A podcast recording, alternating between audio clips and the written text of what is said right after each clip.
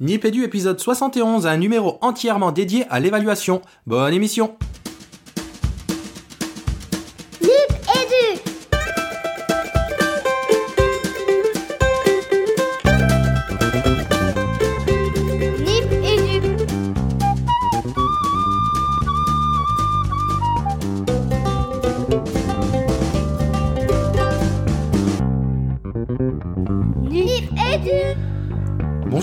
dans Nipédu, le podcast qui parle école, éducation et numérique. Ça n'a pas changé, même pour cette saison. Euh, épisode 71, Fabien. Épisode 71, Régis, euh, qui est le premier d'une série de trois épisodes que tu as nommé trilogie très logiquement autour de la question de l'évaluation. Et on a vraiment des invités de marque ce soir. Je te laisse les présenter.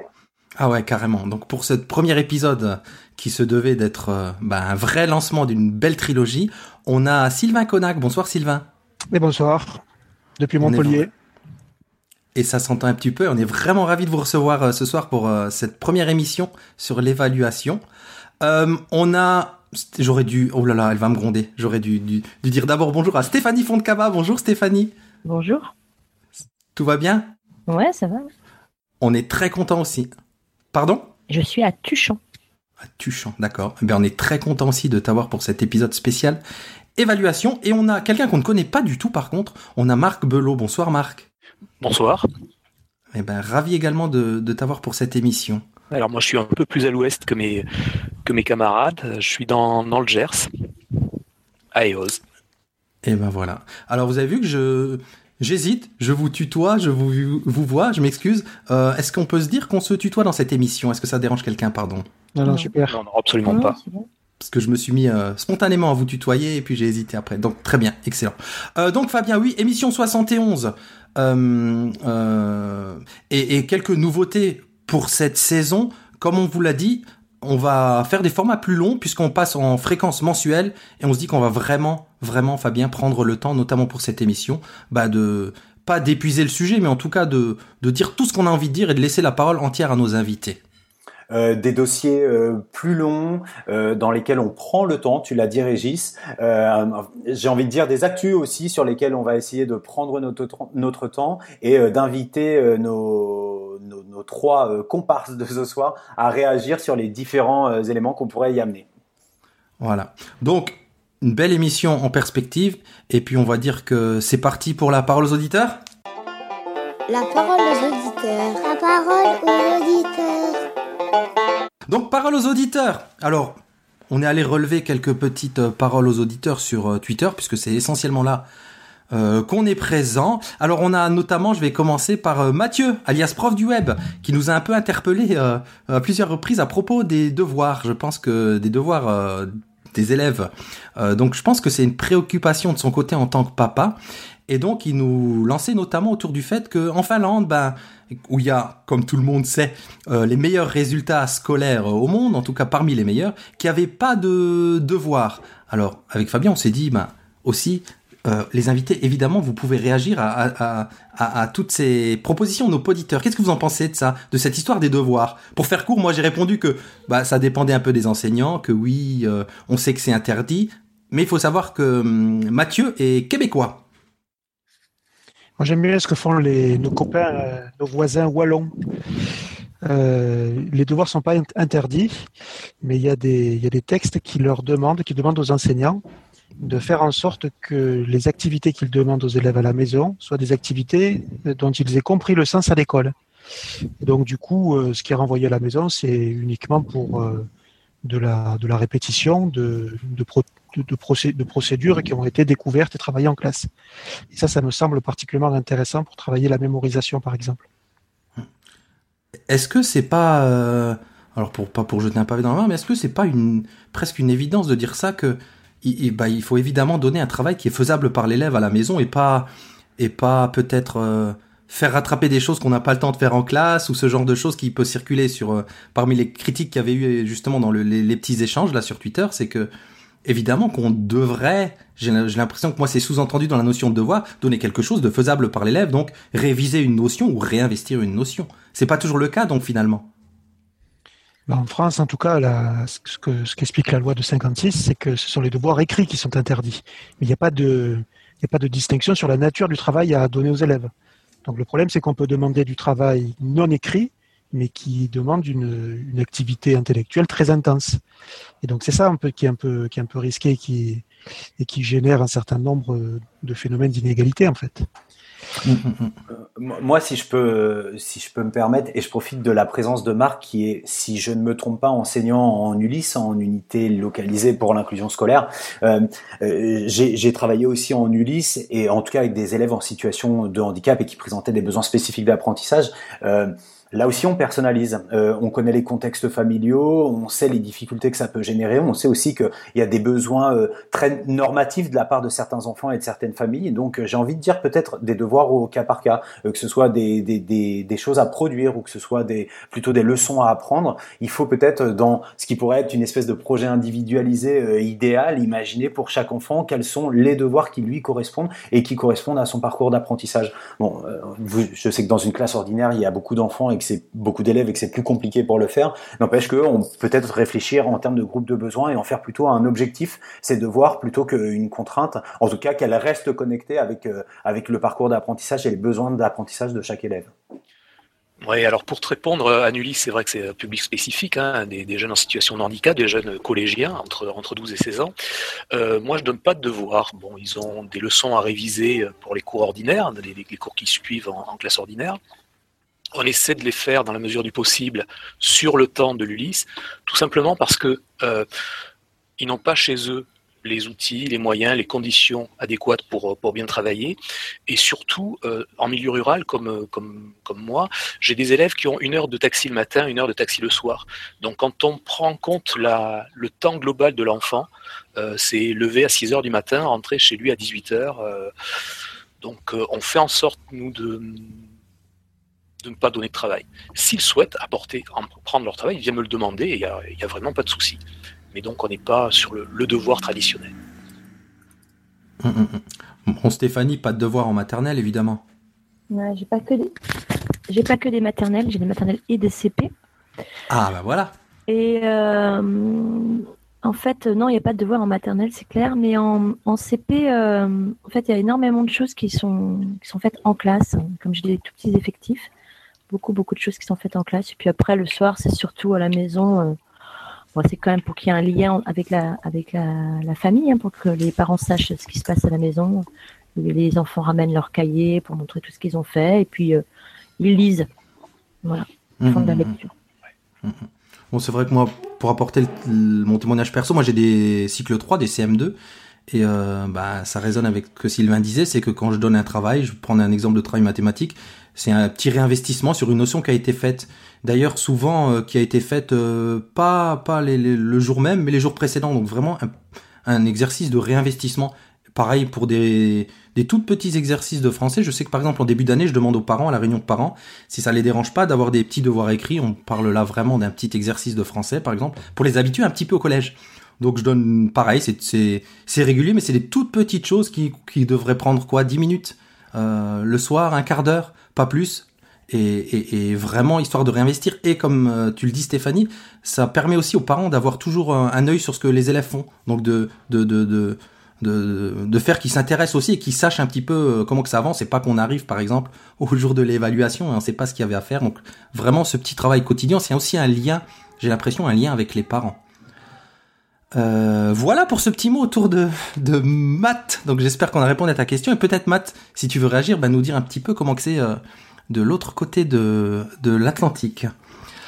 Euh, on a un petit mot de Alexandre B, alias arrobas le prof, le prof d'histoire, qui nous dit un mot sympa, c'est c'est la pause repas à Seattle. Écoute du dernier numéro de Nipédu sur les cahiers pédagogues, toujours un plaisir. Bah ça fait sympa qu'on nous c'est sympa qu'on nous écoute de si loin, Fabien. Ouais, et puis euh, je sais que euh, Alex n'est pas le seul à avoir traversé euh, l'Atlantique. J'ai une pensée pour Julien et j'ai une pensée aussi pour Camille qui sont partis à San Francisco. je me souviens de, de François Lamoureux qui, lorsqu'il lorsqu'il a fait son petit séjour à San Francisco, nous disait que écouter Nipédu, c'était une façon pour lui de, de garder un lien avec ce monde pédagogique qu'il fréquente très largement. Donc on passe le bonjour à Alex qui a dû troquer les vagues de ses landes natales contre un climat peut-être un peu plus humide, quoique hein, je pense que Seattle et euh, le grand sud-ouest atlantique, on ne doit pas être loin au niveau du climat. Un peu plus frais peut-être. Mm, mm, mm. On a maîtresse Julie. Alors, si vous avez suivi les derniers épisodes de, de Nipédu, maîtresse Julie, euh, c'est une enseignante directrice d'école qu'on a croisée à, Ludovia, que vous pouvez entendre dans l'épisode de Ludovia. On espérait la voir ce soir puisqu'on lui avait proposé euh, bah, de venir nous raconter un petit peu ses aventures d'enseignante parce qu'à Ludovia, visiblement, ça a éveillé plein de choses en elle. Ça lui a donné envie de se lancer dans plein de projets, notamment autour du numérique. Et donc, euh, peut-être que si on a de la chance, on arrivera à l'avoir en différé dans cette émission. On rajoutera la capsule. Donc on pense bien à elle et elle nous disait justement, euh, je pense à vous, classe inversée, plan de travail, ceinture de compétences, tweet classe, égale folie, avec direction, égale noyade. Donc on a hâte vraiment de savoir qu'elle nous raconte sa, sa, sa, rentrée scolaire pour voir un petit peu ce qu'elle a mis en place. Donc on vous promet vraiment qu'on va suivre maîtresse Julie pendant cette saison et qu'elle viendra vous raconter dans l'émission euh, ses aventures, j'ai envie de dire, parce que ça a l'air d'être vraiment des aventures. Fabien euh, Ouais, j'avais un mea culpa à faire, Régis. Euh, dans notre émission consacrée, enfin dans notre émission, hein, on se souvient qu'on n'était pas seul, on était bien accompagné pour ce Mon Ipédu qui a été concocté par le nom m'échappe, je suis désolé, c'est l'émotion. Aide-moi, Régis, sur les cahiers pédagogiques. Euh, Jérôme Train. Jérôme, Jérôme, bien sûr. Jérôme Train. Voilà, j'ai parlé des crapes et j'ai été repris à la volée par Madame la Présidente Roselyne Diaye qui m'a dit ça nous énerve quand on dit les crapes. c'est le crap, hein, donc c'est bien le cercle de recherche et d'action pédagogique. Toutes mes excuses euh, à l'assaut et, et à Roselyne. On se trompera plus, c'est promis. On essayera vraiment, pardon. Euh, bah voilà pour ce petit tour des des, des, de la parole aux auditeurs, je vous propose qu'on se dirige tranquillement vers les actus parce qu'il y a pas mal de choses à dire. Les actus. Les actus. Les actus. Euh, encore une fois, euh, chers invités, vous n'hésitez pas à intervenir et à prendre la parole euh, à tout moment pour euh, ben, compléter ce qu'on dit ou pour apporter vos éclairages. Hein. Alors, un petit article, j'ai encore ma, manie de dire petit, sur l'automne, saison des MOOC, un article sur euh, Le Monde euh, qui nous propose 5 MOOC à suivre pour un automne tout en action. Et je le dis notamment parce que le premier MOOC qui est cité, et Fabien ne vous le dira pas, mais c'est le, les aventuriers qui lancent leur premier MOOC, un MOOC autour de, bah, évidemment, l'apprentissage par la recherche, mais appliqué au champ des neurosciences. Allez, tu peux nous en dire quelques mots quand même, Fabien là, oh le saligo.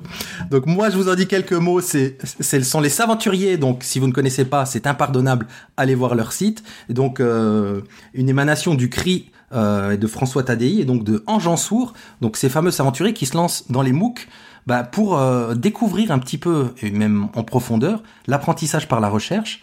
Et donc le premier MOOC, ce premier MOOC qui est d'une série de 6, tu peux le dire ça quand même Fabien il dira rien. Bon, ce premier MOOC est donc dédié aux neurosciences. Donc vraiment, moi je vous invite à aller, bah, aller vous inscrire si c'est pas encore fait, euh, parce que ça va vous permettre non seulement de découvrir bah, l'éducation par la recherche et un petit peu aussi évidemment le champ des, neurosciences. Euh, ça vous inspire quelque chose, chers invités? Les MOOC ou les aventuriers ou cette saison des MOOC? Est-ce que vous avez déjà participé à des MOOC? Tiens. Euh, moi, j'ai même pas le temps de rien faire, donc non. bon. Marc Sylvain Non, euh, moi non plus, malheureusement, non. Si, moi j'ai eu la chance de participer à quelques-uns, alors ça prend, ça demande pas mal de temps si on veut, si on veut s'approprier les contenus. Mais c'est intéressant parce qu'on peut le faire un peu quand on a, quand on a une heure devant soi, on avance. en ce moment, par exemple, je suis un, un MOOC là sur des pratiques de recherche en, en méthode statistique. Bon, c'est très technique, ça m'évite d'avoir à, à, bloquer une semaine dans mon emploi du temps pour aller participer à une formation très coûteuse de l'autre côté de la France. Il y en a un MOOC là, je ne sais pas si vous en avez déjà parlé, qui est proposé, il vient juste de s'ouvrir là, euh, par le mouvement des colibris. Ouais, c'est ce que j'allais dire. Oui. Et donc voilà, ça donne la possibilité à des, à des enseignants ou des gens qui sont intéressés par l'éducation de s'intéresser aux approches un peu alternatives. Voilà. Alors c'est un peu, ça fait un peu réfléchir parce que c'est pas forcément dans le champ de l'école publique. Hein. Ça peut aussi être dans le champ des écoles hors contrat. Et donc, il y a, des, il y a légitimement des débats autour de ces ouvertures-là. Euh, au-delà de ça, excuse-moi Régis, moi je me souviens que au-delà de, participer à un MOOC, tu as contribué aussi à, la documentation d'un MOOC, il me semble, c'est pas puisque moi je t'ai vu dans le cadre d'un webinaire. Est-ce que c'était pas pour les bâtisseurs du possible? Voilà, c'est ça, ouais. ouais on, a, on a proposé un, parcours sur l'organisation de la coopération entre élèves avec l'aide, l'entraide, le tutorat, les conseils d'élèves, euh, voilà. Et dans ce MOOC-là, il y a des, il y a des enseignants qui ont témoigné, euh, qui ont montré un petit peu comment ça se passait dans leur classe et qui ont expliqué avec des petites vidéos comment ça pouvait tourner. Alors Fabien, Fabien disait à juste titre, c'est vrai qu'on l'a pas dit, euh, il le dit dans le chat, c'est un MOOC. Alors la traduction c'est Massive Online Open Course. En fait, ce sont des cours en ligne. Euh, alors massif dans le sens où on peut y participer à des centaines, mais ça c'est transparent pour, ce, pour le participant au MOOC. Euh, j'encourage vraiment les enseignants à, bah, aller regarder parce qu'il existe des MOOC sur beaucoup de thèmes et c'est vraiment un moyen de formation personnelle sur le temps perso intéressant à investir. Donc euh, le concept, on va dire que ce sont des vidéos, des quiz, des lectures euh, euh, qui permettent ben, d'aborder un thème qu'on connaîtrait pas ou qu'on voudrait approfondir. Donc c'est intéressant d'aller voir de ce côté-là. On parlait il y a encore un an ou deux d'une révolution MOOC, d'un grand tsunami autour notamment des MOOC. Bon, on va voir si ça se passe ou pas, mais en tout cas, euh, ça se développe de plus en plus. En tout cas, ce qui est vrai, Régis, c'est qu'il faut imaginer que cette proposition de formation en ligne, elle est faite aussi, elle est à l'initiative des, des, grandes universités américaines qui sont, comme tu le sais, extrêmement coûteuses. Euh, on pense notamment à, à, Stanford, qui a été la première à lancer son MOOC. Euh, c'est l'accès à ces formations universitaires pour un plus grand nombre, c'est-à-dire, on pense souvent aux, pays du Sud, aux pays euh, en développement, et on le voit là avec le MOOC dont tu as parlé tout à l'heure, qu'on a énormément de pays du Sud euh, qui sont représentés de par leurs participants. Donc c'est aussi une façon euh, d'avoir accès à un contenu euh, gratuitement pour des euh, pour des populations qui ont plus de difficultés à avoir l'accès à des contenus de formation. Donc donc l'idée c'est vraiment ça. Après le MOOC c'est vrai que c'est une démarche un petit peu particulière parce que Sylvain le disait, on se met devant son écran et on est souvent actif, parfois un petit peu moins en fonction de la façon dont ont été scénarisés ces, parcours de formation. Euh, voilà, on se retrouve devant un écran. Moi, c'est ça qui me gêne un petit peu aujourd'hui, mais c'est lié aussi à mes activités professionnelles qui font que, en étant devant un écran euh, de nombreuses heures dans la journée, c'est plus difficile de se mettre, euh, de se remettre devant un écran pour un parcours de formation. Ouais, le, la traduction en français c'est CLOM, cours en ligne ouvert et massif. Euh, une, des particularités, c'est que c'est forcément gratuit. C'est important de dire ça parce que euh, il y a plein de parcours en fait en ligne qui sont qui sont payants. Et donc pour le coup, il y a une dimension un peu d'éducation populaire euh, par le numérique qui, qui me semble extrêmement intéressante. Euh, Régis, on peut peut-être donner, parce que tu as parlé de cet article du Monde qui présente cinq MOOC à, à aller visiter, donc tu peux peut-être parler d'un deuxième MOOC qui, moi, me fait penser à Baptiste Melgarejo. Designer, designer et modéliser dans un Fab Lab. C'est ça que tu parles, je pense. Exactement. Mm, mm, mm, donc, euh, c'est vrai que cet article, article en propose celui-ci, celui-ci, et bah oui, bah oui, un plug à, à, Baptiste, à Baptiste qui, qui fabrique, fabrique et design, pas très loin, pas très loin d'ailleurs, Fabien, il me semble. Pas très loin de chez toi, on est à Sarreguemines, et puis euh, ça va faire écho aussi à la présence de Marc ce soir, puisqu'on rappelle que Baptiste Melgarejo, que vous avez déjà entendu dans l'excellent Nipédu sur les neurosciences en compagnie de Laurent Bescon et de Pascal Toscani, il est en Ulysse lycée, donc il travaille aussi avec des élèves à besoins spécifiques. Euh, le, on n'oublie pas le 19 octobre, le lancement de la deuxième session du MOOC classe inversée, Régis. C'est ça, c'est ça. Lancé par le réseau Canopé, donc c'est le troisième dont, dont, dont, parle cet article, qui a eu un gros succès, je crois, à la, à la saison précédente. Hein. On est, ouais, on, on est à plus de 6000 inscrits sur la session 1 et près de 2000 inscrits sur ViaEduc qui a été utilisé par la classe inversée comme LMS, donc comme Learning Management System. En gros, c'est la plateforme où se réalise l'essentiel des activités et des échanges entre les participants. Ils, euh, nous remettent ça, euh, classe inversée, pour, euh, pour un deuxième opus. On a vraiment hâte de découvrir la proposition de Canopé puisque c'est lui qui, qui propulse ce MOOC. Sur la plateforme, fun, on a oublié de le dire, Régis. C'est vrai, c'est vrai, important. Ouais. Il y a vraiment un, ça marche sur deux pattes. En tout cas, ceci par fun et sur Via Educ. Tu as raison de, le préciser. On en a un troisième autour de l'innovation pédagogique dont vous êtes le héros, alors qui est proposé par l'université de Mons en Belgique. On vous laisse aller regarder ça. Et comme on a cité quatre, on va citer le cinquième, qui est innover et entreprendre dans un monde numérique. Donc un MOOC de l'Institut des mines télécom. Donc euh, un petit peu plus du côté startup, j'ai l'impression. Donc intéressant. En tout cas, allez jeter un œil. Vous trouverez sans doute votre plaisir dans ce cet article du Monde. Et si vous avez du temps, ce qui n'est pas le cas de Stéphanie Fontcaba, vous aurez le temps peut-être de participer à MOOC. euh, Qu'est-ce que... Bah Fabien, Fabien, Fabien, quoi d'autre? Alors je regarde notre note d'émission. Ah, le... Le colloque, alors on est toujours dans la partie actu et pédagogie, le colloque du Collège des Bernardins euh, qui a eu lieu le 6 euh, octobre, euh, si je dis pas de bêtises, jeudi 6 octobre. Donc autour de du défi numérique. Alors je vais vous lire l'intitulé parce que là je me suis paumé. Une réflexion partagée de la chaire du Collège des Bernardins sur l'humain au défi du numérique. Donc, euh, quel basculement le numérique engendre-t-il et quels bénéfices pour l'humain en devenir? Alors, toujours des thèmes euh, très actuels hein, liés à l'apprendre et enseigner à l'ère du numérique. Donc, euh, ben, une journée vraiment intéressante parce que parce que public différent. vous savez qu'avec Nipédu, alors on, on, on visite souvent ce genre d'événements. Et là, c'était un public, j'ai l'impression en tout cas, qui n'était pas euh, uniquement fait de personnes déjà conquises ou d'enseignants qui pratiquent. Donc c'est intéressant de bah, de participer et de voir à ces événements un autre public. Alors on retrouve certaines têtes qu'on voit toujours évidemment, euh, même nous si on s'y trouve, mais de voir que bah, ça intéresse un public un peu plus large. On est un peu moins dans l'entre-soi. Je pense à Michel Guillou qui, grogne toujours à propos de ça, et il a bien raison d'être dans l'entre-soi. Là j'ai l'impression qu'on était un peu moins donc pour ce genre d'événement. Euh, Peut-être une question à, bah, sujet à, nos invités autour de, de, bah, de cette question de l'entre-soi. Vous qui êtes plus du côté de la coopération, est-ce que vous retrouvez aussi ce, sentiment parfois de retrouver les mêmes gens aux événements et que ça a parfois un peu de mal à s'ouvrir? Ben, En fait, euh, il faut aller à plein d'événements différents, comme ça tu vois plein de gens différents. C'est vrai. Pour moi, la question se pose surtout dans les établissements scolaires. Euh, est-ce qu'il vaut mieux concentrer des innovateurs dans une même équipe pour, euh, pour développer un projet ambitieux et essayer de, voir jusqu'où on peut aller, euh, au risque de voir justement se vider les puits de changement et d'innovation dans la majorité des établissements, ou est-ce qu'au contraire, le, principe serait de faire en sorte qu'il y ait des, des leaders pédagogiques un peu dans chaque, dans chaque équipe pour essayer d'impulser une dynamique un peu plus généralisée. Il n'y a pas de réponse à ça en fait, hein, parce que dans les deux, il y a des, des avantages et des inconvénients. Hein.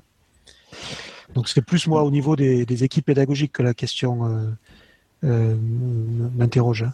Euh, après, dans les mouvements, de toute façon, l'essentiel de la formation professionnelle en France aujourd'hui se fait sur des, temps personnels, hein, avec des investissements personnels. Donc, mmh, mmh, mmh. C'est déjà bien qu'il y ait des enseignants qui se déplacent pour aller passer une semaine dans un endroit où ils auront entièrement financé les déplacements et l'inscription. On ne va pas rajouter, à mon avis, hein, des, contraintes supplémentaires l'impression que moi j'en ai de l'extérieur, en tout cas j'ai pas la chance de, voyager d'école en école, c'est que c'est plutôt souvent un ou deux innovateurs, même si on n'aime pas ce mot, dans une école, que on voit peut-être rarement des écoles entières où c'est où c'est de dans ce sens-là, Sylvain, non?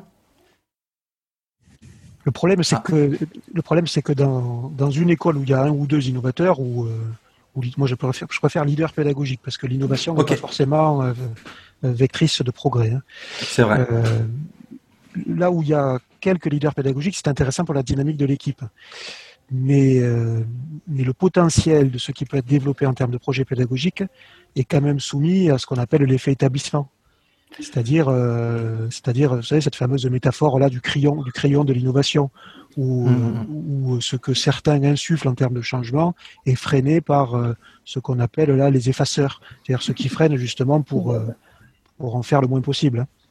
Euh, ce qui fait dire à mon copain là, Gwenaël Le Guével que souvent dans les équipes, ceux qui ont la, c'est ceux qui ont les, les mains sur les freins qui, qui, qui font le rythme de l'école. Et ça, c'est un peu dommage en fait. C'est un peu dommage parce qu'on ne voit pas réellement ce qu'un projet pédagogique ambitieux, réfléchi et qui est cohérent dans sa réalisation peut avoir de réalisable sur des, sur des élèves. On le voit rarement en fait. On l'a vu un peu dans l'école de Mont-Saint-Barreuil avec les travaux d'Ivreteur là en 2007, mais c'est quand même extrêmement rare. Et c'est ça qui est un peu dommage. Hum, hum, hum. Ça me fait penser, moi qui suis un peu scientifique, c'est vraiment une loi de la nature, une loi de la thermodynamique. C'est qu'une réaction chimique, elle va toujours à la vitesse du plus lent en fait. C'est pas les, les plus rapides, elle s'adapte à la vitesse du plus lent. Donc forcément, ceux qui ont les mains sur les freins, comme tu dis, bah, c'est eux qui, qui vont réguler la vitesse de d'avancée de ces projets. Euh, Fabien, tu... Pardon, allez, vas-y, vas-y. Oui, oui, juste ce, qui est, ce que moi je trouve dommage parce que on a besoin justement d'être ambitieux au niveau pédagogique et quand on est freiné par exemple sur l'évaluation, on en parlera tout à l'heure par des collègues qui veulent absolument rester sur des systèmes de notes et de moyennes, ben, ça empêche de développer euh, des dispositifs qui pourraient être beaucoup plus performants. Hum, hum, hum. Ouais, c'est clair.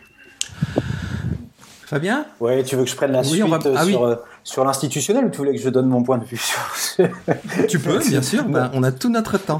ouais, je vois ça. Euh, non, je t'invite à, à passer peut-être sur les, les actus euh, institutionnels parce que là, on parlait de, de mouvement, d'ambition, de marche vers l'avant pour euh, pour l'école et euh, j'avais envie de, de revenir sur cette actualité. Euh, Tu sais que Madame la ministre a nommé euh, François Tadei. Tu parlais tout à l'heure du CRI, c'est le directeur du centre de recherche interdisciplinaire. Euh, elle l'a nommé pour euh, une mission, une mission de, de réflexion, euh, d'évaluation autour de la question de la recherche et du développement en éducation. Donc on va dire recherche et développement en éducation, il y en a déjà. hein. on a des chercheurs, on en a un parmi nous ce soir qui se penche sur les questions d'éducation. Euh, là, c'est une ambition euh, un peu plus vaste qui conseille, qui, qui, qui consiste à aller regarder de plus près le système éducatif en lui-même, puisqu'aujourd'hui on a euh, le premier budget euh, de la nation ou un des premiers. Hein, je sais jamais si c'est euh, si c'est l'armée ou l'école, mais bon, un budget qui est extrêmement conséquent en tout cas et qui n'a pas de budget alloué à la recherche, développement et à l'évaluation de euh, ses propres euh, de ses propres euh, non c'est pas vrai parce qu'il y a quand même à la DGESCO une l'ADEP je dis n'importe quoi. Bon recherche et développement ce que j'essaie de ne pas m'enliser ce que je voulais dire c'est qu'on va essayer de voir comment est-ce qu'on peut innover faire percoler cette innovation au niveau de tout un système éducatif et qui de mieux peut-être aujourd'hui que François Tadei pour euh, mener à bien cette mission, mission très courte puisque le rapport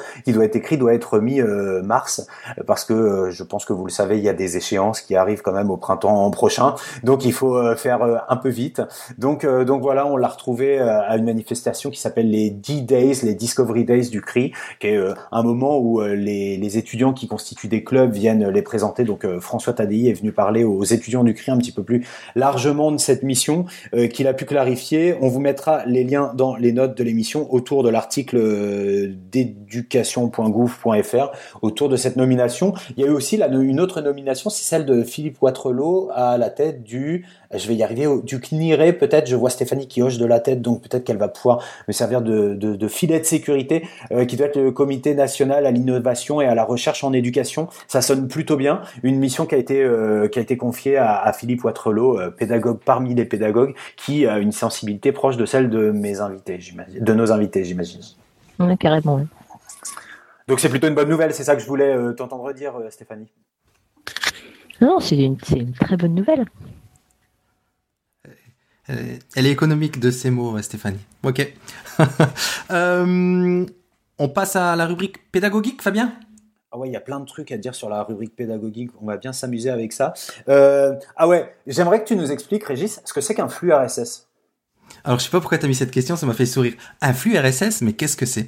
Ben, un flux RSS, c'est c'est un flux. euh, alors, pourquoi on vous raconte ça? Parce que c'est ça parle de veille euh, pédagogique, évidemment, et que ça foisonne sur Twitter, ça foisonne de partout.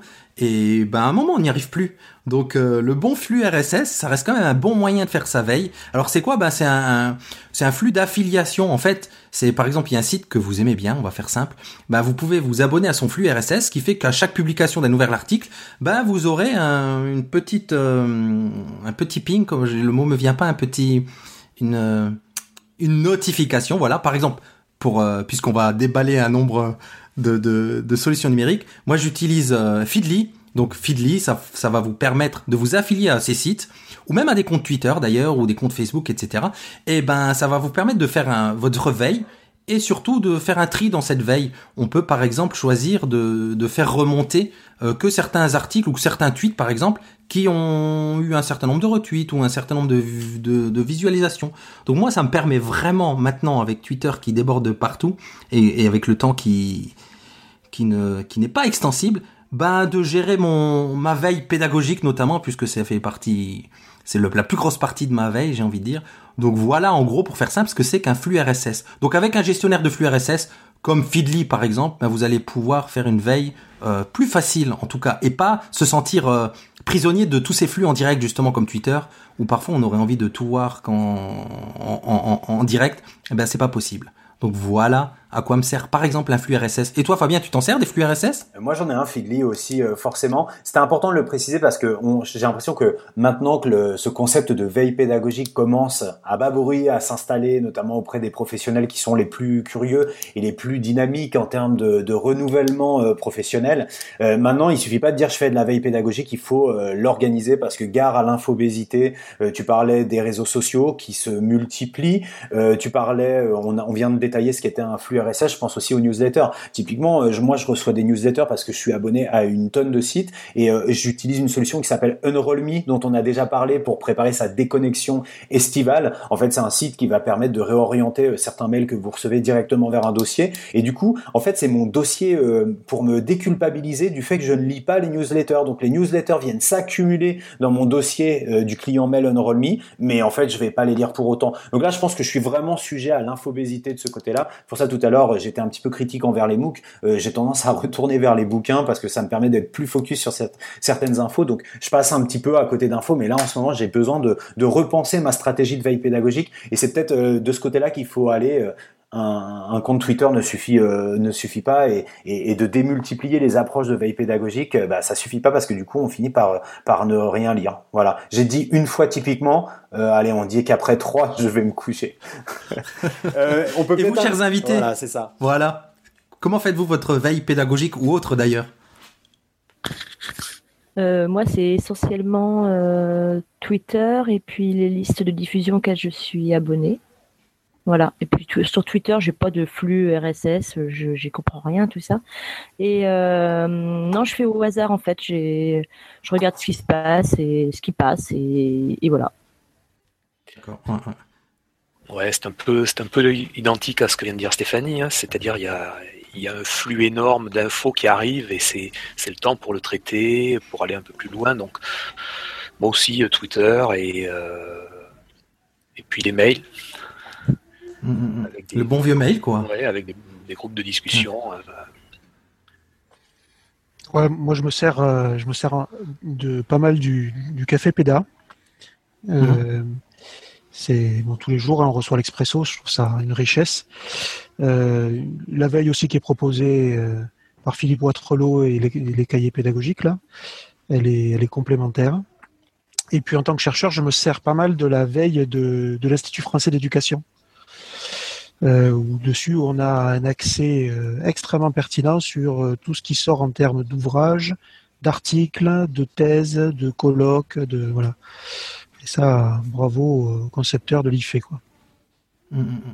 Euh, peut-être un pour rester dans, le sujet encore parce qu'on est entre tweetos là il y a un outil mais je crois qu'on en a déjà parlé c'est Nuzzle N U 2 Z L E ou EL du coup j'ai un doute mais qui permet euh, justement euh, quand on l'adosse à son compte Twitter, de, bah, de nous envoyer à fréquence voulue, ça peut être une fois par jour, deux fois par jour, les tweets les plus vus ou les plus lus ou les plus likés ou les plus retweetés. En fait, on peut vraiment paramétrer. Et moi, ça me permet les jours où j'ai vraiment pas le temps euh, bah, de, faire remonter quelques tweets intéressants, en tout cas à mon choix de paramétrage. Donc, ça m'oblige à, à, paramétrer correctement les choses pour bah, faire remonter ce que j'ai besoin ou ce dont j'ai envie et pas d'être prisonnier, hein, parce que parfois c'est le, le, sens, ou alors on lâche complètement son compte Twitter, ou alors on se sent prisonnier, on a toujours envie d'y être pour voir ce qui s'y passe. Donc Nuzzle, un petit outil intéressant à utiliser avec son compte euh, Twitter. Fabien, Attends, je regarde. Tu es là Ouais, bah oui, oui, je fais 10 Il est là. même chose, mais en même temps, mais je suis toujours là. Il, par... euh... il paraît que c'est la guerre euh, au niveau des solutions de mind mapping. Qu'est-ce qui se ouais, passe alors, En fait, euh, la guerre, c'est le terme est un petit peu fort. On a déjà parlé ici de, de mind mapping, de cartes heuristiques, de cartes d'idées. Tu sais, ce sont ces représentations où on va organiser sous forme de dessin avec des connexions plusieurs idées. on peut le faire à la main. D'ailleurs, on a on a des très beaux exemples avec avec Sylvia Duckworth, hein, dont on a déjà parlé ici. mais il y a des solutions qui permettent de le faire avec des enrichissements liés au numérique qui sont extrêmement intéressants. on va parler coopération et collaboration ce soir puisqu'on a nos trois invités qui sont là. donc il y a des, ces cartes, ces cartes en ligne, ces solutions de, de, de gestion, de conception de cartes en ligne peuvent être collaboratives. Moi, j'utilisais une solution qui s'appelait MindMaster euh, qui me satisfaisait pas mal. Donc j'étais sur une version euh, freemium dans un premier temps je suis, je suis, passé en premium. Elle me permettait de partager les cartes. Donc j'avais des collaborateurs qui venaient euh, enrichir de par leurs propositions ces cartes. On pouvait faire de ces cartes aussi, on pouvait y mettre des liens, du texte, on pouvait y mettre des icônes, on pouvait agencer différemment. on pouvait surtout les utiliser comme des diaporamas, ce qui fait que en formation on pouvait partir de la caractéristique qu'on avait construite et la diffuser en paramétrant qu'est-ce qu'on voulait faire apparaître. Donc euh, pas forcément euh, une, euh, un élément de la carte, ça pouvait être des, ça pouvait être des, des sections entières de la carte. Donc super satisfaisant. Et puis euh, ils sont passés sur un modèle euh, sur un modèle euh, premium un peu plus agressif, on peut dire. Et du jour au lendemain, je me suis retrouvé avec l'incapacité de, de créer quoi que ce soit parce que mon mon abonnement annuel était venu à terme. J'avais décidé de ne de ne pas renouveler cet abonnement. Et du coup là, comme j'avais déjà créé, je sais plus six ou sept cartes en modèle freemium, ils n'ont pas accepté que j'en crée une nouvelle. Donc c'était complètement verrouillé. désespoir complet parce que c'était un outil que j'appréciais. Donc là, je me suis tourné vers vers d'autres solutions qui me forcément ne me sont pas euh, apparues comme aussi euh, complètes que MindMaster. Donc j'ai vraiment galéré. Euh, j'ai fini par aller sur un petit add-on qu'on trouve sur sur Google Drive. Alors c'est pas un add-on, c'est plutôt une, une, solution tierce qui s'appelle MindUp, qui était assez pratique, qui permettait comme tout tout ce qu'on retrouve dans Google Drive de travailler en collaboration. Sauf que c'était vraiment chum quoi. C'était trop moche et j'avais vraiment du mal avec ça. et du coup, grâce à quelqu'un que j'apprécie beaucoup, donc je vais la mentionner ce soir, c'est Antonia Karikiri. Euh, on a découvert, Régis, Google, c'est ça? C2O-G-L-E. Ouais, Google. Donc une solution de mind mapping euh, en ligne et collaborative, euh, bah, à la fois élégante et extrêmement simple d'utilisation. Hein pour dire les choses. Antonia, elle nous a invités à sur sa carte et puis c'était parti quoi. On a pu euh, y participer avec elle. C'est agrémenté d'un petit chat euh, donc vraiment parfait comme comme outil collaboratif de construction de carte mentale. Après, je connais pas non plus le modèle derrière. En tout cas, euh, la version gratuite nous suffisait largement pour ce qu'on pour ce qu'on avait à y faire, Fabien. Ouais, on s'y est vraiment plus, comme tu le disais, c'est élégant, c'est ergonomique, et on retrouve toutes les versions, euh, enfin toutes les fonctionnalités qu'on avait chez MindMeister, pas celle du diaporama, il me semble, en tout cas dans la version euh, premium, mais la collaboration, le petit chat, hyper pratique, et puis ah. Et puis surtout, on a on a du Markdown dedans, Régis. Et ça, ça fait plaisir de retrouver du Markdown dans une solution tierce comme ça. Ouais, tu sais que j'aime bien ça, moi. Oula, on a, on a. On a Nico qui arrive. On va le laisser se connecter ah. tranquillement.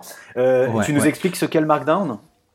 Alors le Markdown, c'est une solution pour euh, ben, euh, traiter, enfin traiter, pas traiter du texte, pour mettre en forme du texte de façon euh, complètement transversale, c'est-à-dire que la gestion du grade, l'italique, du barré, ça va être traité par des, des balises et, et, votre texte, vous pourrez l'exporter dans n'importe quel traitement de texte ou, ou, ou format d'impression, ça, ça, va être pris en compte. Donc c'est vraiment un format transversal qui existe dans tous les outils, hein, d'ailleurs, enfin de plus en plus en tout cas. Et euh, moi, vous savez que j'aime bien, je vous ai parlé d'une solution une fois qui s'appelle Ulysse, qui, est, qui fait partie de ces familles de, d'outils de, production de texte et pas de traitement de texte parce qu'on est vraiment focus juste sur le texte. Il n'y a pas 10 000 polices, il n'y a pas 10 000 menus. Mais par contre, pour gérer cette mise en forme du texte, il y a quelques, quelques balises de markdown. Donc il suffit d'en connaître quelques-unes qui sont transversales et, et puis on peut les gérer partout.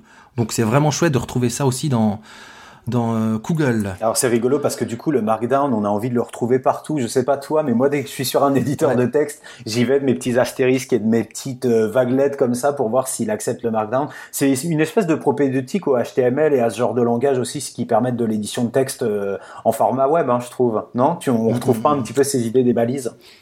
Si, si, carrément, c'est exactement ça. Ça me fait penser à une chose, c'est que on fait les malins avec notre section pédagogique, mais il me semble que c'est que Antonia qui nous fait découvrir ça, c'est pas du tout une geek à la base.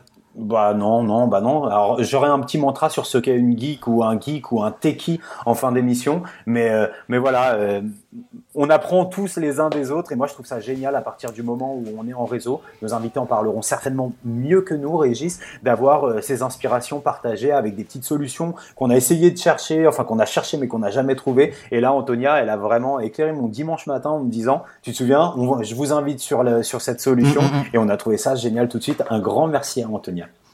Eh ouais, merci Antonia. Ça vous inspire quelque chose, le travail autour des cartes mentales, là justement, collaboratives euh, Nos invités, parce qu'on parle beaucoup, mais vous ne coupez pas la parole. Allez-y, n'hésitez pas. Carte mentale collaborative, je sais pas. Moi, j'utilisais avec euh, avec les élèves, on utilisait une version euh, gratuite de eMindMap qui était très visuelle et très intuitive pour les avec les jeunes. Voilà. Après, c'était pas collaboratif, hein, c'était faisais à plusieurs, mais Mm, mm, mm. Bon après, comme le disait Fabien, hein, papier crayon en classe, on fait une carte mentale et on est, Bien sûr. c'est de la collaboration. ouais. Je, je pense, je pense qu'il y a- il y, a un intérêt euh, pédagogique à distinguer les cartes mentales des cartes heuristiques. Je sais pas si. Ah. euh, Alors, Allez, c'est parti. moi, on la a hâte d'entendre ça. C'est, c'est, oui, c'est, c'est étonnant en fait parce que la carte heuristique, donc c'est cette, c'est une présentation un peu tantrique où on part d'un noyau et ensuite, euh, mais c'est une présentation à des fins de communication. Alors que la carte mentale, c'est plus un outil pédagogique qui, a, qui gagne à être, euh, à être rédigé par celui qui est en train d'apprendre pour représenter un petit peu ce qui se passe au niveau cognitif. Et, les deux ont des objets différents. La carte mentale, elle sert à, accompagner un élève qui, apprend à se figurer, à prendre des notes, à, noter un peu de manière débridée selon sa logique interne, alors que la carte heuristique, c'est une, façon de représenter un concept, des théories, euh, des ensembles qui se rejoignent. C'est pas la même chose en fait. Et, là où, à mon avis, il y a une petite euh, confusion, c'est lorsque on, demande à des élèves de recopier une carte heuristique sur leur, euh, sur leur cahier, euh, en pensant que ça va devenir leur carte mentale. C'est pas si sûr que ça fonctionne dans ce sens-là en fait.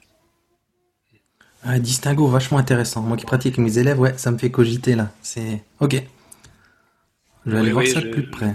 je rejoins un peu ce que disait Sylvain, hein, c'est-à-dire que moi j'avais constaté que une carte mentale, donc c'est quelque chose de personnel, c'est quelque chose qu'on construit soi, et euh, même une même notion, euh, deux groupes vont sortir de cartes mentales différentes, et elles sont pas forcément parlantes pour l'autre. Elles servent vraiment au concepteur.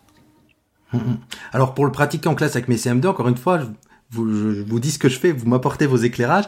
Il y a deux, il y a vraiment deux choses. Il y a, bah, quand on fait par exemple euh, ces fameuses cartes, soit individuelles, soit par groupe. Je vais prendre un exemple. On va pas, on, on travaille sur un, une notion en science et je leur demande de créer une carte mentale, euh, soit individuellement, soit en groupe, ou ça peut même être une notion grammaticale. Puis il y en a d'autres qu'on construit vraiment ensemble en classe au TBI, où j'ai- mon ordinateur branché, on a la la- l'application de, de cartes mentales et où on les construit ensemble. Et c'est clair que les cartes mentales qui font en groupe ou individuellement, elles sont beaux, elles sont, bah, personnalisées. Là où les cartes, si je comprends bien Sylvain, qu'on fait collectivement, ce serait plus des cartes heuristiques? Ouais, c'est ça. Et je ne sais pas si la présentation d'une leçon sous forme de carte heuristique est plus efficace qu'une qu'un abstract, qu'une leçon avec des schémas, avec euh, des exemples. J'ai pas d'avis là-dessus. Mais c'est pas parce Mhm. qu'une leçon a la forme d'une carte heuristique que de fait elle est plus démocratique. Ah ouais, je suis entièrement d'accord et ça fait encore une fois écho. Quand j'ai commencé à faire ça avec mes élèves, là, il y a, je sais pas, quelques années, et je me souviens notamment de certains élèves qui, les premières fois, ça leur plaisait pas du tout et qui disaient, mais moi, j'apprends moins bien comme ça. Donc, régulièrement, ce que je fais, c'est qu'on fait, on, on a, ça accompagne une, la bonne vieille trace écrite et on la transforme parfois en carte mentale. On met les deux en vis-à-vis. Elles sont les deux dans le cahier et, et ben, j'ai envie de dire, euh, intelligence multiple peut-être, si neuromythe ou pas, j'en sais rien parce que ça a l'air pas tranché, mais bah il y en a qui se servent plutôt du côté carte mentale et d'autres qui restent quand même sur le, côté texte. C'est vrai qu'il n'y a pas de l'idée, c'est pas de dire que parce que c'est une carte mentale, les élèves apprendront mieux. Ça, je suis je suis bien d'accord. On- On a, on a un copain là, Cédric Serre, là, qui, qui fait construire euh, à ses élèves leur plan de travail sous forme de carte mentale. Et ça me semble intéressant justement pour que cet outil-là, qui est un outil de personnalisation, euh, puisse leur servir et qu'ils n'aient pas à rentrer dans une logique de l'enseignant. Hum. Ouais, ouais.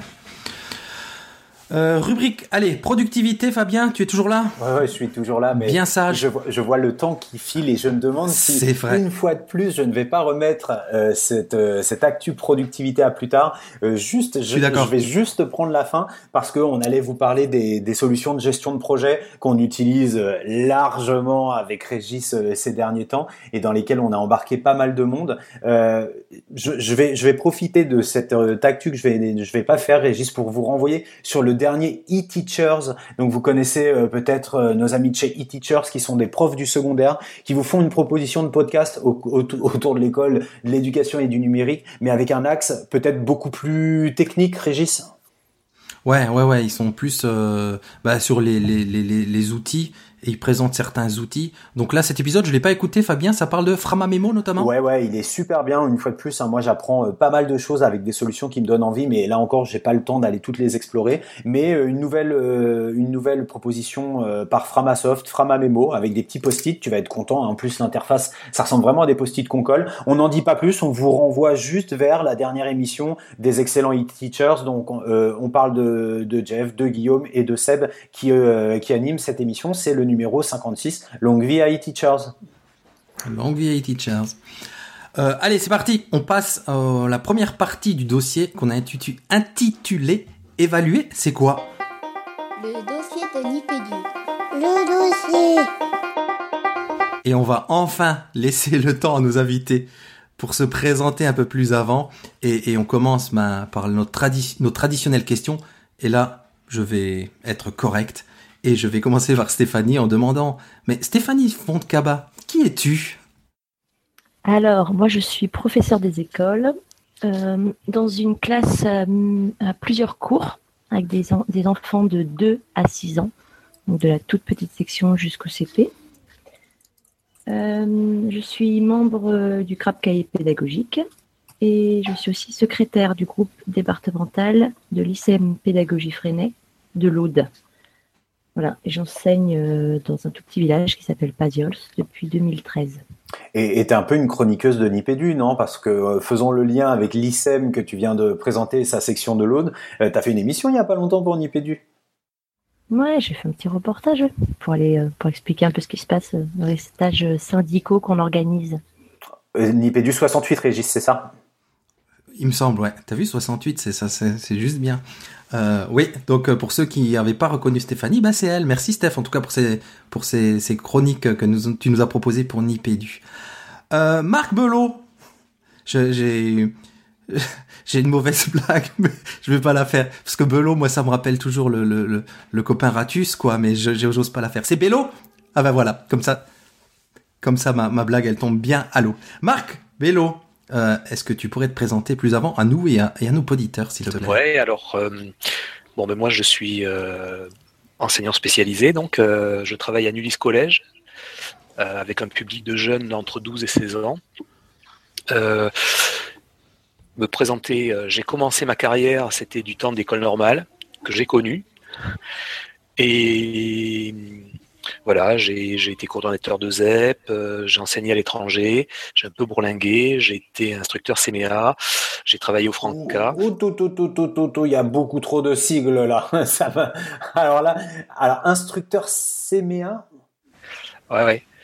Euh, CMA, c'est un mouvement d'éducation, euh, d'éducation populaire. Je crois que Sylvain connaît aussi, qui qui formait des, à l'époque, qui les, les- toujours. hein. et qui forme toujours et des, les, au niveau des Bafa, les, les moniteurs de, de colonies de vacances, de ce qu'on appelle les colonies de vacances. Voilà. C'était- très, il y a très longtemps. Donc, euh, D'accord. centre d'entraînement aux méthodes d'éducation active. D'accord. Donc de l'éduc-pop, comme on dit euh, couramment. Exactement, exactement. ouais.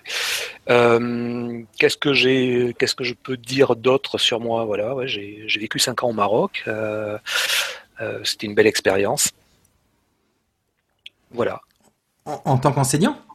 Oui, oui, oui, oui. J'enseignais, euh, j'enseignais dans une grosse école à Marrakech, euh, l'école, l'école Renoir, attachée au lycée Victor Hugo. C'était une espèce d'entité euh, qui allait de la maternelle jusqu'à la terminale, avec pas loin de 2000 élèves. On était Ah ouais, tous sur le même, sur le même oui. Tu, étais, sous l'égide d'un réseau particulier, AEFE euh, ou Oui, AEFE, oui. Ok, d'accord. Euh, Sylvain Connac, bonsoir Sylvain. J'ai presque honte de dire, de, te demander de te présenter. Ah, vas-y Marc, pardon. Pardon, j'ai oublié de rajouter l'essentiel, ce, pourquoi je suis là. D'ailleurs, c'est euh, grâce à grâce à Sylvain. je suis membre de, l'équipe des, auteurs Pidapi et ah. et aussi quand je peux, je rejoins les, gens du groupe de l'ICN 34 euh, sur des stages ou des, des, euh, colloques. Mm, mm. Tu peux préciser peut-être Pidapi pour nos auditeurs, tout le monde ne, ne connaît pas. J'en parlerai peut-être un peu plus longuement euh, au moment de ah, l'évaluation, parce que c'est un outil d'évaluation. Donc, Pidapi, le sigle, c'est Parcours individualisé des apprentissages en pédagogie institutionnelle. Ok, on va en parler plus loin, c'est clair. J'ai peut-être oublié le P de personnalité. Je sais pas. On va voir. Je l'ai dit. D'accord. Sylvain Connac, bonsoir. Est-ce que c'est ce que je disais juste avant, c'est ben voilà l'exercice habituel. Est-ce que tu pourrais nous en dire plus sur toi, même si je pense que la plupart des poditeurs de Nipédu te connaissent au moins un petit peu? Euh, ouais, bon, ça va être rapide. Hein. Je suis prof d'école de, formation initiale. J'ai enseigné pendant 13 euh, ans dans une école, euh, une école à projet spécifique dans un quartier très populaire de la ville de Montpellier. Euh, le principe de l'école, c'était donc on était en éducation prioritaire et on avait euh, des classes uniques, comme à la campagne, mais euh, mais dans une dans une dans une cité. Et donc c'est dans ce contexte-là que j'ai que j'ai commencé un peu mes, mes recherches en pédagogie. J'ai fait une thèse sur la philosophie pour enfants. Et puis maintenant, donc je suis enseignant-chercheur à l'université Paul Valéry à Montpellier. Je fais partie d'un laboratoire qui s'appelle le LIRDEF, et, donc on travaille sur la socialisation démocratique, et moi je travaille plus spécifiquement sur euh, l'organisation de la coopération entre élèves comme euh, alternative équitable à la différenciation pédagogique. Voilà. C'est donc ça occupe euh, pas mal de mon, de mon temps. En tant qu'enseignant, j'interviens avec des, des, jeunes là qui sont en parcours de licence sciences de l'éducation. C'est-à-dire ils, ont, ils viennent de passer le bac et ils rentrent en première année d'université et puis on leur propose des, des cours qui, qui les conduisent pendant trois ans à obtenir une licence de sciences de l'éducation après avoir fait des stages en école, en structure d'accueil de jeunes, après avoir fait de la philosophie de l'éducation, de la sociologie de l'éducation, de la pédagogie, des didactiques en français, mathématiques, SVT, histoire. Voilà, donc euh, ça me semble intéressant de se préparer au métier au pluriel de l'éducation à travers les trois premières années euh, de fac. Euh, merci à tous les trois pour ces bios vraiment, enfin complètes, qui nous permettent, qui permettent à nos auditeurs de mieux cerner qui vous êtes et vos champs d'action à chacun de tous les trois. Moi, j'avais j'avais envie maintenant de comprendre qu'est-ce qui a fait que toi, Sylvain, à qui on a on a pensé d'abord pour cette émission. Alors je dis d'abord parce que ça fait longtemps qu'on pense à, pouvoir t'inviter dans Nipédu. On t'a donné une espèce de carte blanche pour euh, choisir tes invités autour de cette question des, pratiques évaluatives et euh, tu as choisi Marc et, Stéphanie. Donc quel est le lien? On a vu vraiment que vous avez des profils assez différents, en tout cas dans vos terrains d'action euh, actuels. Qu'est-ce qui fait que, quel est le lien entre évaluation et puis et puis vous trois? On a, je crois pas qu'on ait réfléchi tous les, tous les trois spécifiquement à l'évaluation. Euh, on se connaît par l'intermédiaire des mouvements pédagogiques qui travaillent la coopération entre élèves. Et donc, si j'ai proposé à Stéphanie et à, et à Marc, c'est parce qu'ils sont dans des réalités d'enseignement que moi je connais pas beaucoup, c'est-à-dire euh, euh, la maternelle et puis le début du, cycle 2 de l'école élémentaire, et puis Marc le, le collège et l'éducation spécialisée. Et, je pense qu'on on va, on, va présenter des évaluations qui sont euh, qui vont dans le même sens, mais euh, qui s'adaptent de manière complètement différente en fait selon les, les enfants à qui ils s'adressent. Alors peut-être les principes de cette évaluation, euh, des principes que vous partagez. Quels sont les grands principes de, de, de, cette évaluation quand on est dans une, une pédagogie coopérative, pour, pour paraphraser le titre d'un de tes excellents livres d'ailleurs, Sylvain? Alors, c'est ça part d'une définition euh, un peu générique qu'on peut faire de l'évaluation. Euh, évaluer, c'est essayer de mesurer un écart entre euh, ce que l'on voit de ce que les élèves font et puis de ce qu'on en attend d'eux ou de ce que l'école attend d'eux. c'est essayer de mesurer un écart, sachant qu'on ne pourra jamais le, mesurer finement. On n'a pas accès à, ce qui se passe dans le, cerveau des élèves. Une fois qu'on s'est posé sur cette définition de l'évaluation, on, a face à nous deux grands objectifs. À quoi ça sert, à quoi ça sert d'évaluer? Et en France, on évalue euh, euh, beaucoup, voire même beaucoup trop. On consacre trop de temps, on le sait, à travers des évaluations internationales, au temps d'évaluation. Mais ces évaluations, elles servent à deux choses. Elles servent à sélectionner, parce qu'on serait bien embêté si euh, tous les élèves devenaient, tous les élèves qui sortent de l'école française devenaient ingénieurs, par exemple. Il y aurait des fonctions sociales qui nous, qui nous manqueraient. Et elle sert aussi à accompagner euh, les apprentissages. Et donc, euh, nous, ce qu'on travaille, c'est surtout l'évaluation selon ce deuxième volet. C'est-à-dire en quoi le fait de réserver du temps scolaire pour que les élèves passent des évaluations un peu en condition d'examen, c'est utile autant pour eux que pour nous euh, pour qu'ils apprennent mieux. Voilà.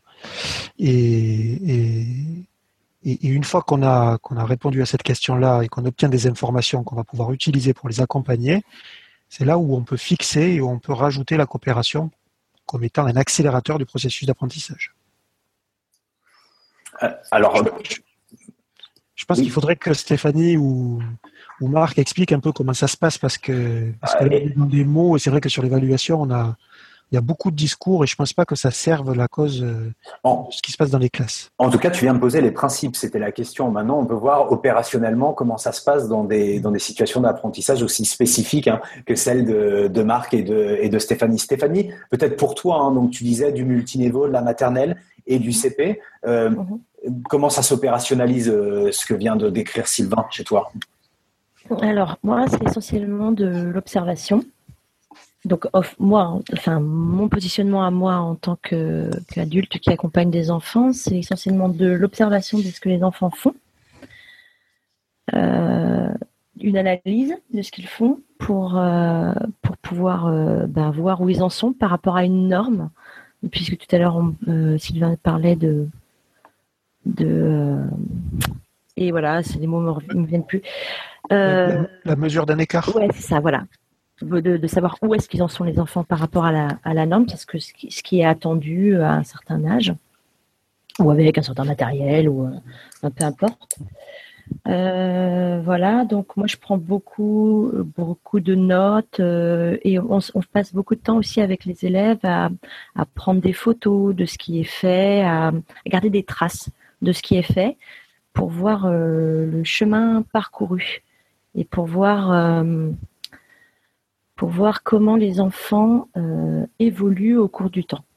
c'est ce qu'on fait énormément euh, en maternelle et en classe euh, à plusieurs cours parce qu'en fait les enfants on les a longtemps donc on peut voir sur le long terme le, chemin parcouru par l'enfant.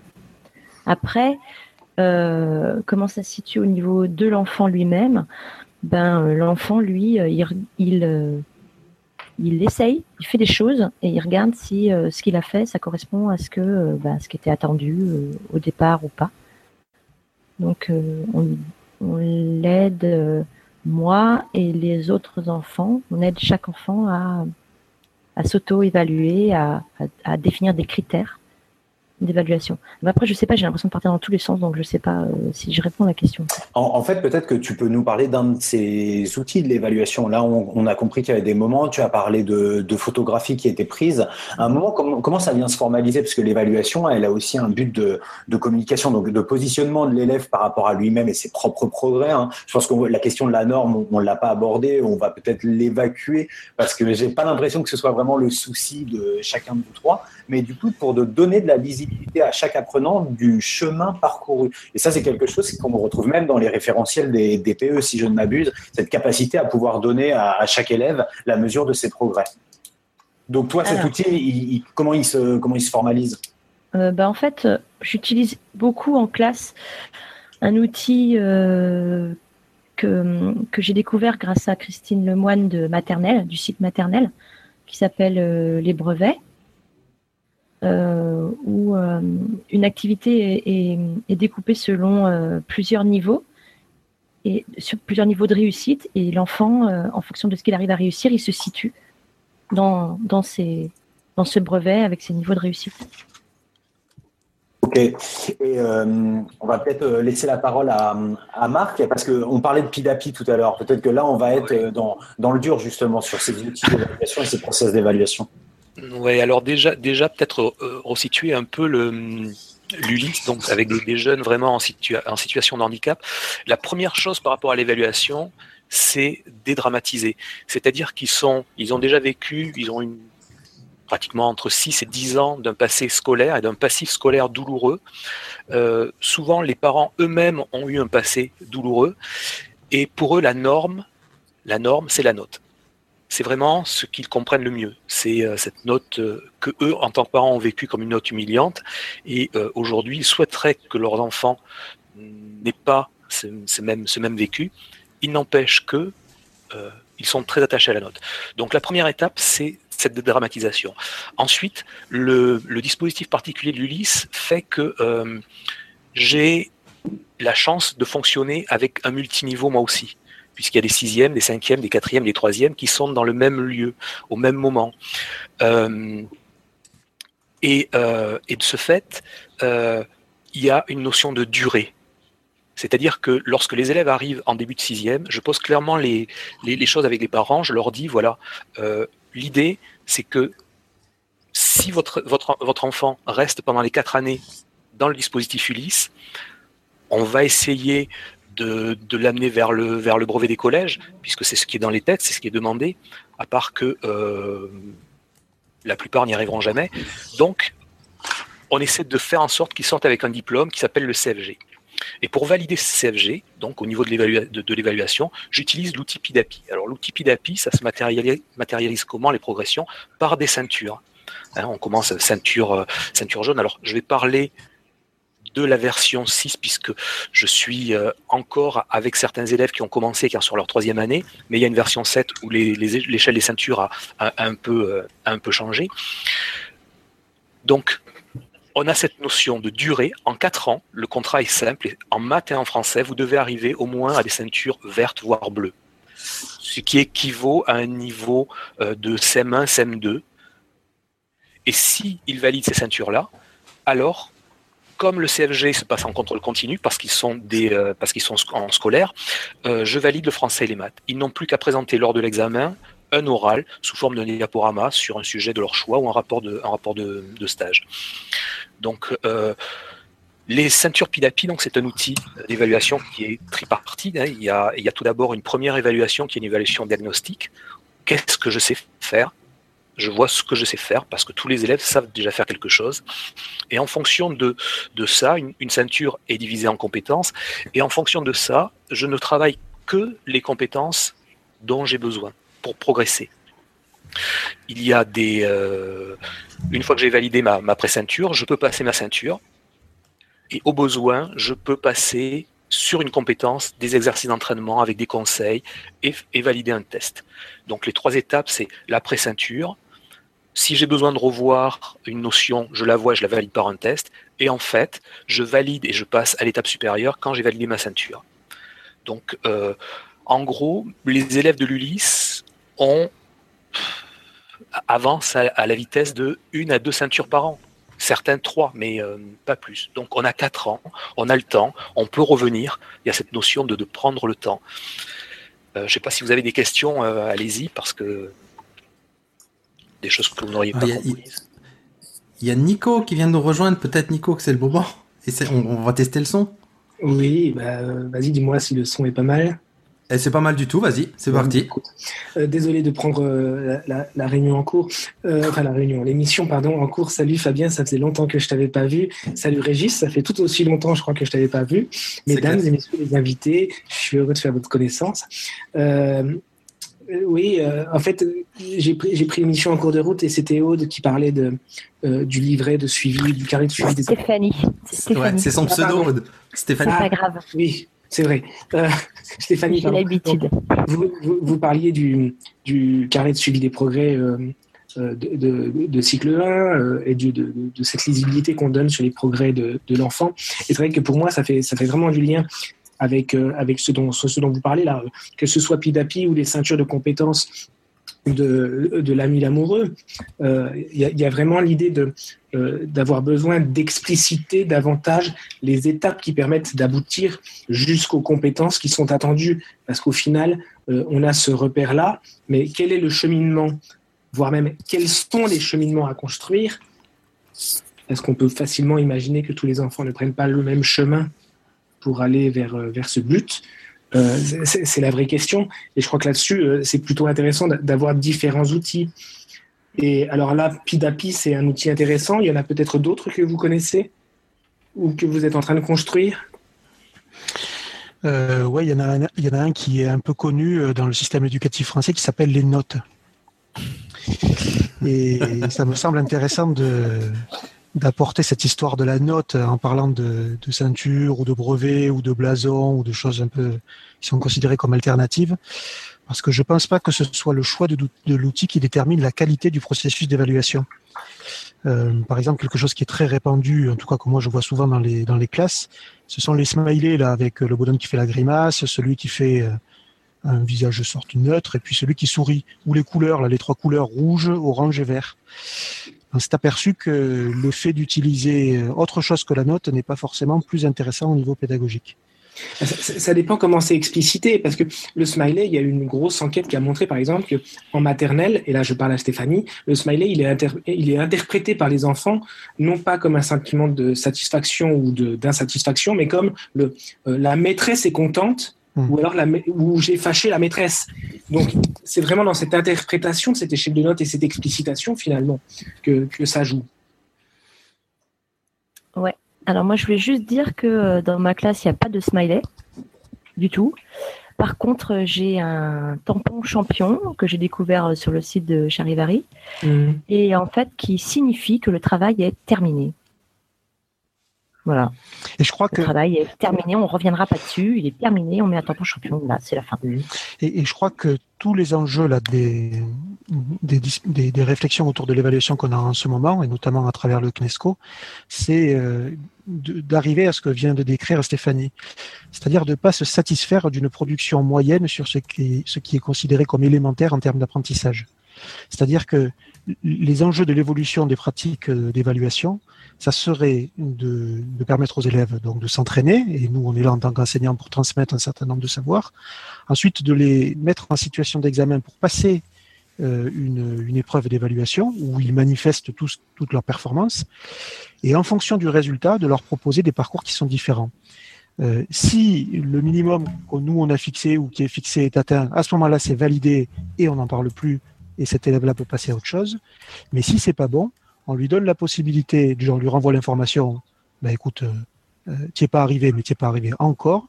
Donc tu vas avoir la possibilité de reprendre ton entraînement, on va t'aider autrement, et, et, et, quand ça sera, quand tu seras prêt, tu vas pouvoir repasser une évaluation similaire avec le même degré d'exigence. Et jusqu'à ce qu'il y arrive en fait.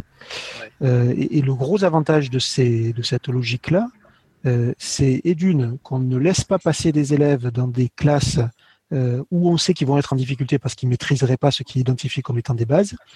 Et de deux, c'est que ça, ça opérationnalise la notion de coopération.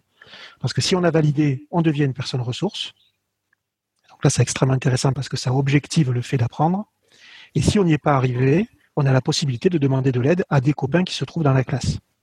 Il y a eu une expérimentation qui a eu lieu dans mon département, dans un lycée où ils ont lancé des, des classes sans notes, au lycée notamment les secondes, et ils ont, ils ont construit une échelle d'évaluation avec les lycéens.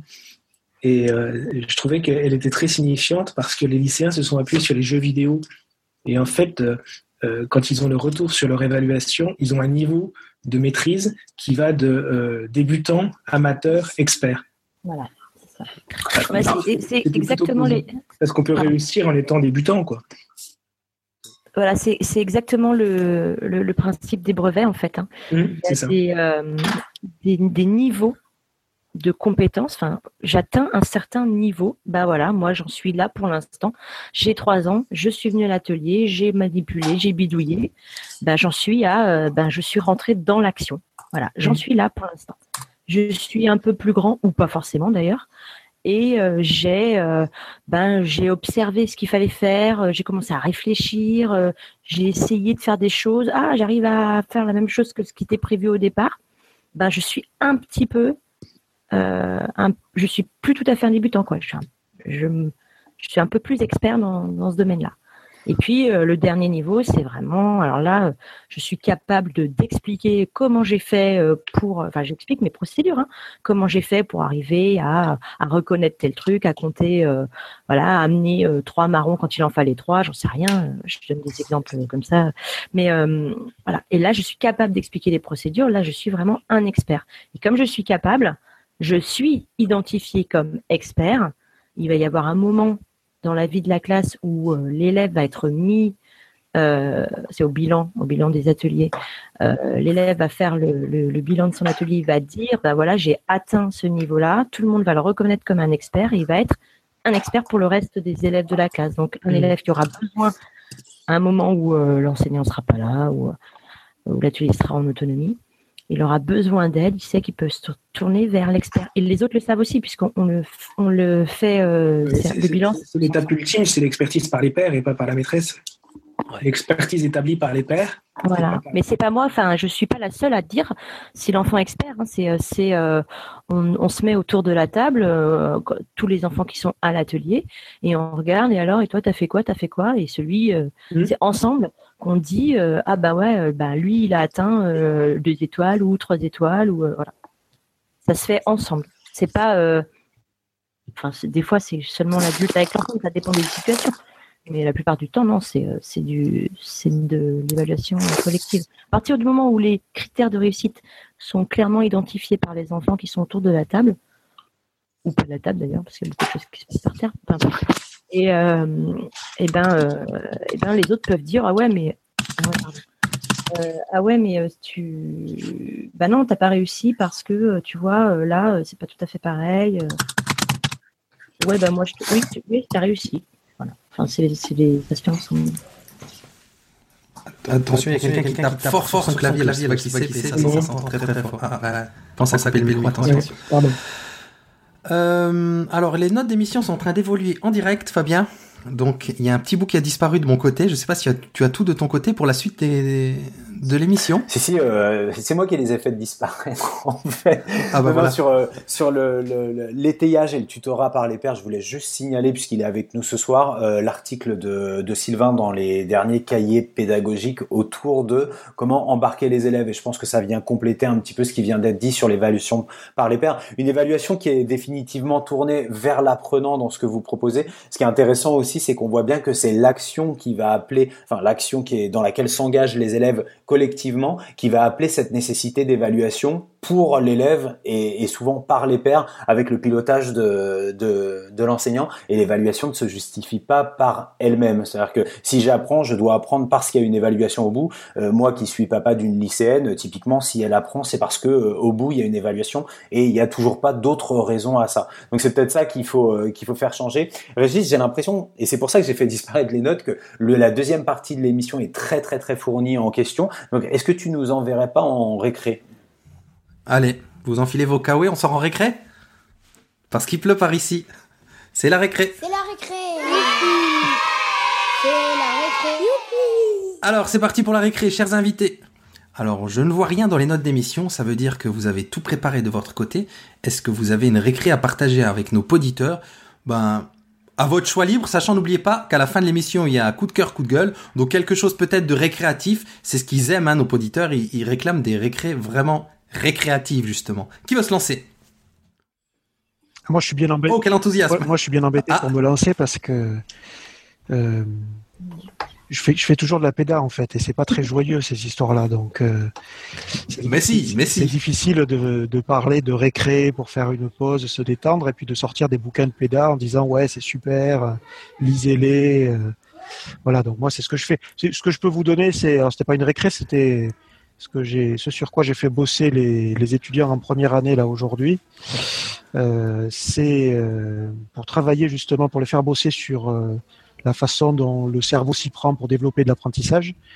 Je leur ai proposé d'étudier la, vidéo du vélo inversé. où on voit un, Américain ou un Canadien ou un Australien, je sais pas, qui a bidouillé un vélo et qui va à gauche lorsqu'on tourne le guidon à droite et inversement. Et en fait, on s'aperçoit que ça lui demande huit mois pour qu'il arrive à apprendre à faire de ce nouveau vélo, là où son fils, lui, n'a besoin que de, que de 15 jours, je crois. Voilà, donc c'était, c'est pas la, c'est pas la récré, mais, mais ça me semble, c'est, une expérience assez savoureuse, justement, sur, euh, sur le fonctionnement du cerveau en matière de cognition. Il me semble, Fabien le fait remarquer, on en avait parlé une fois et j'avais vu du coup cette vidéo. Et euh, ouais, c'est impressionnant de voir que ben il, a dû tout réapprendre juste par l'inversion là de ce guidon. Et au début de la vidéo, il, pense qu'en un quart d'heure ça va être réglé. Il se dit il suffit juste de reprendre des, de nouvelles habitudes et que ça prend beaucoup de temps quoi. Ça prend vraiment beaucoup de temps de réapprendre euh, euh, par un tout petit changement là autour de son vélo. C'était impressionnant à voir effectivement. C'est un support qui, qui montre bien le poids en fait de nos représentations. Et ça, ça rappelle une fois de plus que si on essaye de trop modeler euh, l'enseignement euh, sans prendre en compte un peu ce que l'expérience de, des élèves dans toute leur diversité, euh, on se heurte à des, à des murs en fait. Hein. Donc le fait de, de laisser les élèves s'exprimer, se confronter à des difficultés, s'appuyer sur leurs erreurs, une fois de plus, ça réapparaît de manière criante à travers ce, cette expérience un peu amusante. Eh ben, c'était une très belle récré, moi je trouve. Qui se lance pour la suite? Bon, Je veux bien me lancer, moi, dans une petite récré. Euh, j'ai plus trop de temps de jouer, mais euh, j'ai eu une période où je, jouais à des jeux vidéo et je me souviens d'un jeu en particulier qui est sorti il y a, a 4-5 ans maintenant, je crois, qui s'appelle Skyrim. Euh, Skyrim, ça permettait à un moment donné de partir dans un univers d'Heroic Fantasy et on pouvait euh, se balader dans un monde fabuleux en chasser, pêcher, ramasser des, ramasser des plantes, des papillons et rentrer dans, son, dans sa petite maison pour tenter des expériences de cuisine, améliorer des plats, faire des petites recettes de, de, de potions. Et euh, ça vidait la tête, vraiment. Ça valait pas une bonne marche dans la vraie nature, mais euh, c'était, c'était vraiment un jeu sympa. Voilà, ma petite récré. Stéphanie? Oui. Alors, euh, moi, je suis allée au musée, en fait. Enfin, c'est pas un vrai musée, c'est le musée virtuel de la classe. Et euh, il y a une œuvre en particulier qui m'a vachement interpellée. C'est une œuvre de Fatmi Mounir qui s'appelle Skyline et qui est faite avec des, cassettes vidéo. Ça représente euh, un, panorama avec des une skyline quoi, avec des, des gratte-ciel mais c'est tout fait avec des, des, des cassettes vidéo. Et, euh, et euh, pour faire le reflet dans l'eau, il tire les bandes, euh, les bandes vidéo des cassettes VHS et c'est, j'adore, c'est trop beau. Voilà. Ah, j'irai voir ça. Ça, ouais. ça m'intrigue, là, ta présentation m'intrigue. Ouais nous mettre euh, le lien. Ouais, je vous ouais, ouais, mis le lien vers euh, une vidéo qui explique comment il, réa il, a, il réalise euh, cette installation. Alors, le, le, site dont tu parles, ça n'est pas le, le Muse, le musée en ligne des enfants, c'est pas la même chose. Hein.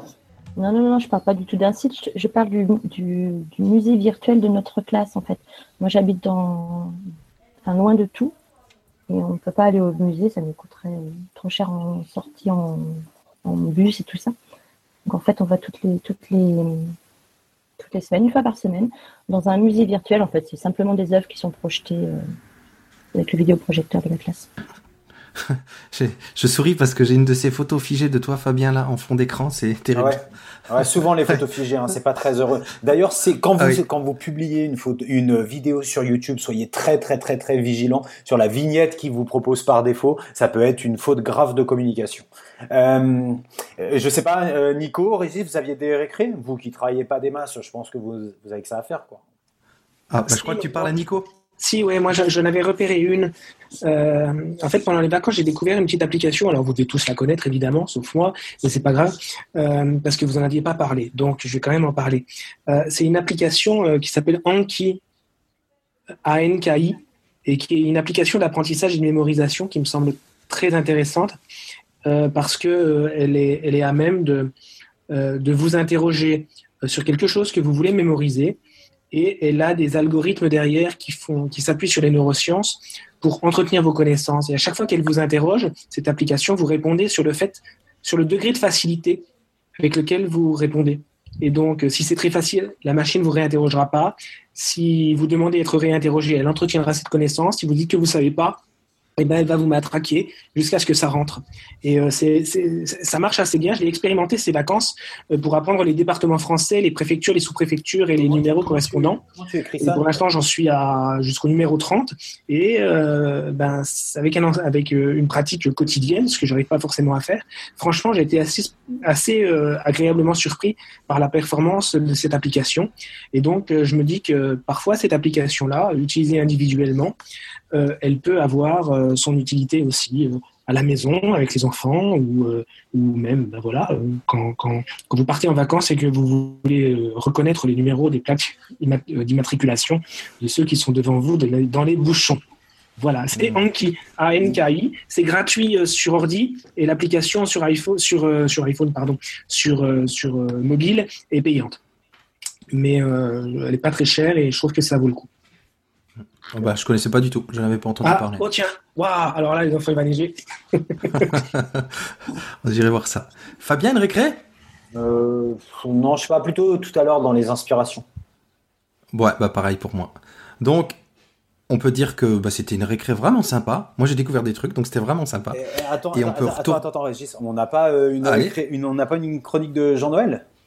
Ah si, si, mais c'est ce que j'allais dire, la récré est terminée, mais on, on- on passe à, à la, à la chronique jeu de Jean-Noël, alias euh, Papa, à quoi tu joues? Alors, il nous a fait une chronique que j'ai écoutée juste avant l'émission, euh, je voulais pas envoyer parce qu'on l'a eu que aujourd'hui, mais qui parle d'un livre interactif sur tablette qui s'appelle Swap Tales Leon. Alors, euh, bah vous, y- vous, vous allez l'écouter tout de suite. Euh, grâce à Jean-Noël, en tout cas, on a la chance d'avoir ça en exclu parce que cette appli, ce livre interactif plutôt sur tablette, mais qui est forcément sous forme d'appli, il sort que le 20 octobre et il sera di- dispo sur iOS et Android. Donc moi, je vous en dis pas plus. Et là, magie du montage, on vous passe tout de suite la chronique de Jean-Noël. À quoi tu joues? Dis papa, à quoi tu joues? Papa, à quoi tu joues? La chronique jeu de Papa, à quoi tu joues? Bonjour les garçons. Aujourd'hui, au milieu de tout le bazar de la rentrée, sous une dizaine de prep de cours et quelques jeux qui prennent la poussière, est apparu Swap Tales Léon, un jeu dont je vous parle en avant-première puisqu'il ne sortira que le 20 octobre sur iOS et Android. Swap Tales Léon, c'est un livre interactif sur tablette. Seulement voilà, des livres interactifs, on commence à en connaître une tripotée, alors pourquoi celui-là? Eh bien pour deux raisons, tout simplement parce que celui-ci s'adresse aux enfants venant d'entrer dans le monde des lecteurs, et ensuite parce qu'il est pédagogique.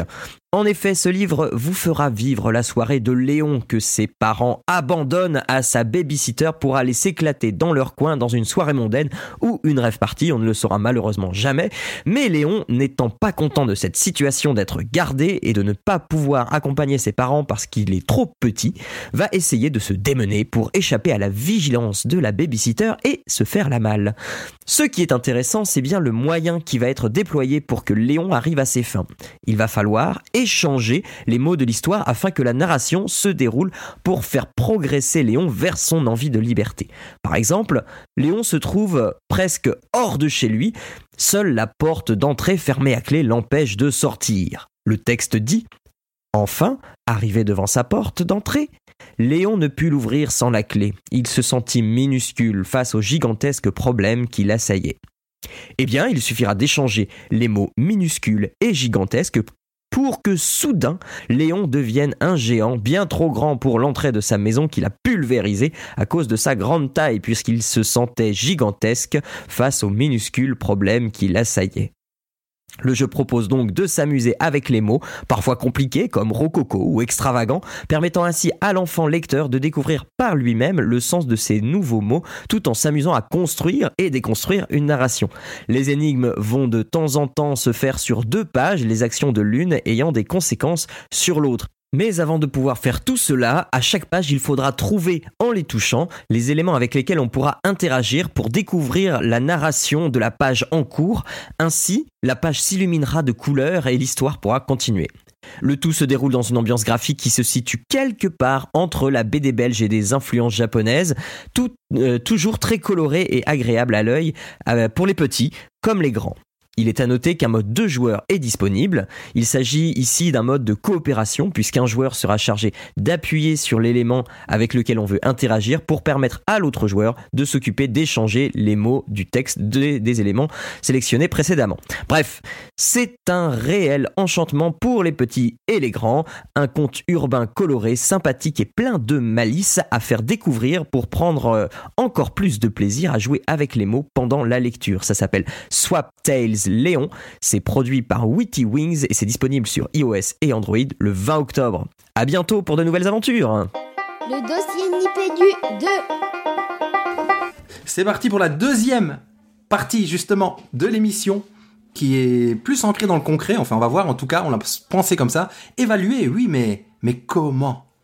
Avec, avec une première question très générique euh, autour du lien, ou des liens plutôt, entre évaluation et apprentissage, entre évaluation et coopération, puisque finalement vous êtes, euh, vous êtes trois experts de tout ça chers invités. Moi, j'ai envie de, pour être un peu plus précis, Régis, d'interviewer tout de suite Marc, euh, parce que il nous a dit tout à l'heure qu'il était issu de, de l'éduc pop. Donc, euh, l'éducation populaire, elle a aussi des objectifs euh, d'apprentissage. En tout cas, elle sait que l'apprentissage se construit, mais de façon plus informelle. Donc, donc la, la, relation entre l'apprentissage formel ou informel, l'évaluation, et ce que toi tu retires de cette expérience-là, Marc, et peut-être comment est-ce qu'elle s'est transposée dans ton contexte d'enseignement? Euh, moi, il y a un mot qui me tient particulièrement à cœur dans l'éducation, c'est euh, émanciper. Dire, il y a eu euh, c'est souvent, souvent, je me, pose la question, je me dis quelle, quelle petite pierre je peux apporter à, l'édifice, à cet édifice, de, faire que ce cercle qui n'est pas vertueux, qui fait que aujourd'hui dans notre système éducatif, les, les jeunes en très grande difficulté qui un jour seront des parents sont eux aussi en très grande difficulté. Moi, je vois essentiellement dans les parents de jeunes qui sont dans le public Ulysse, des gens qui sont eux-mêmes issus des euh, d'ITEP, qui sont issus d'IME, qui sont issus de, de, structures parallèles à, à l'éducation. Donc, qui ont déjà été exclus, dont les enfants sont exclus. Et euh, ben, j'espère apporter ma petite contribution à faire que on puisse on puisse casser ce, cercle infernal. C'est-à-dire que quelquefois, l'évaluation peut avoir un, peut avoir un résultat inverse de ce qu'on attendrait d'elle en termes d'acquisition. Elle peut être freinante, et notamment pour ces élèves qui se retrouvent dans des situations d'échec répétés face à cet exercice extrêmement codifié qui, la plupart du temps, qu'est euh, l'évaluation scolaire. Oui, d'autant plus vrai que les, parents ont déjà vécu cet échec-là. Et donc, euh, c'est quelque part une nouvelle souffrance de voir leurs enfants réitérer les mêmes erreurs, les mêmes, les mêmes souffrances. Euh, donc on dédramatise beaucoup avec les parents. Quand, euh, quand moi je les reçois en début de, scolarité, euh, vraiment on met, on met l'accent sur, sur le bien-être, le bonheur de venir, l'envie d'être là. Et petit à petit, l'évaluation devient non plus une finalité comme je le vois trop souvent dans, le milieu ordinaire où euh, on a un an pour euh, accomplir un programme et l'évaluation aujourd'hui euh, c'est quoi dans ce que je vois autour de moi dans un collège? C'est la sanction d'une période où on a acquis ou non un certain nombre de connaissances. Donc pas du tout centré sur les rythmes des sur les rythmes des élèves. Voilà. Donc pour ce qui est de l'évaluation après ordinaire avec des élèves du lycée. Euh, mais je, vais rebondir, Marc, mais quand, vous dites ça, alors j'ai loupé le début de l'émission, peut-être que vous en avez parlé, mais euh, par rapport à ce que disait Sylvain aussi, pour moi, euh, l'évaluation telle qu'elle existe encore aujourd'hui, avec ses notes, etc., c'est une, évaluation qui est adaptée à la compétition scolaire.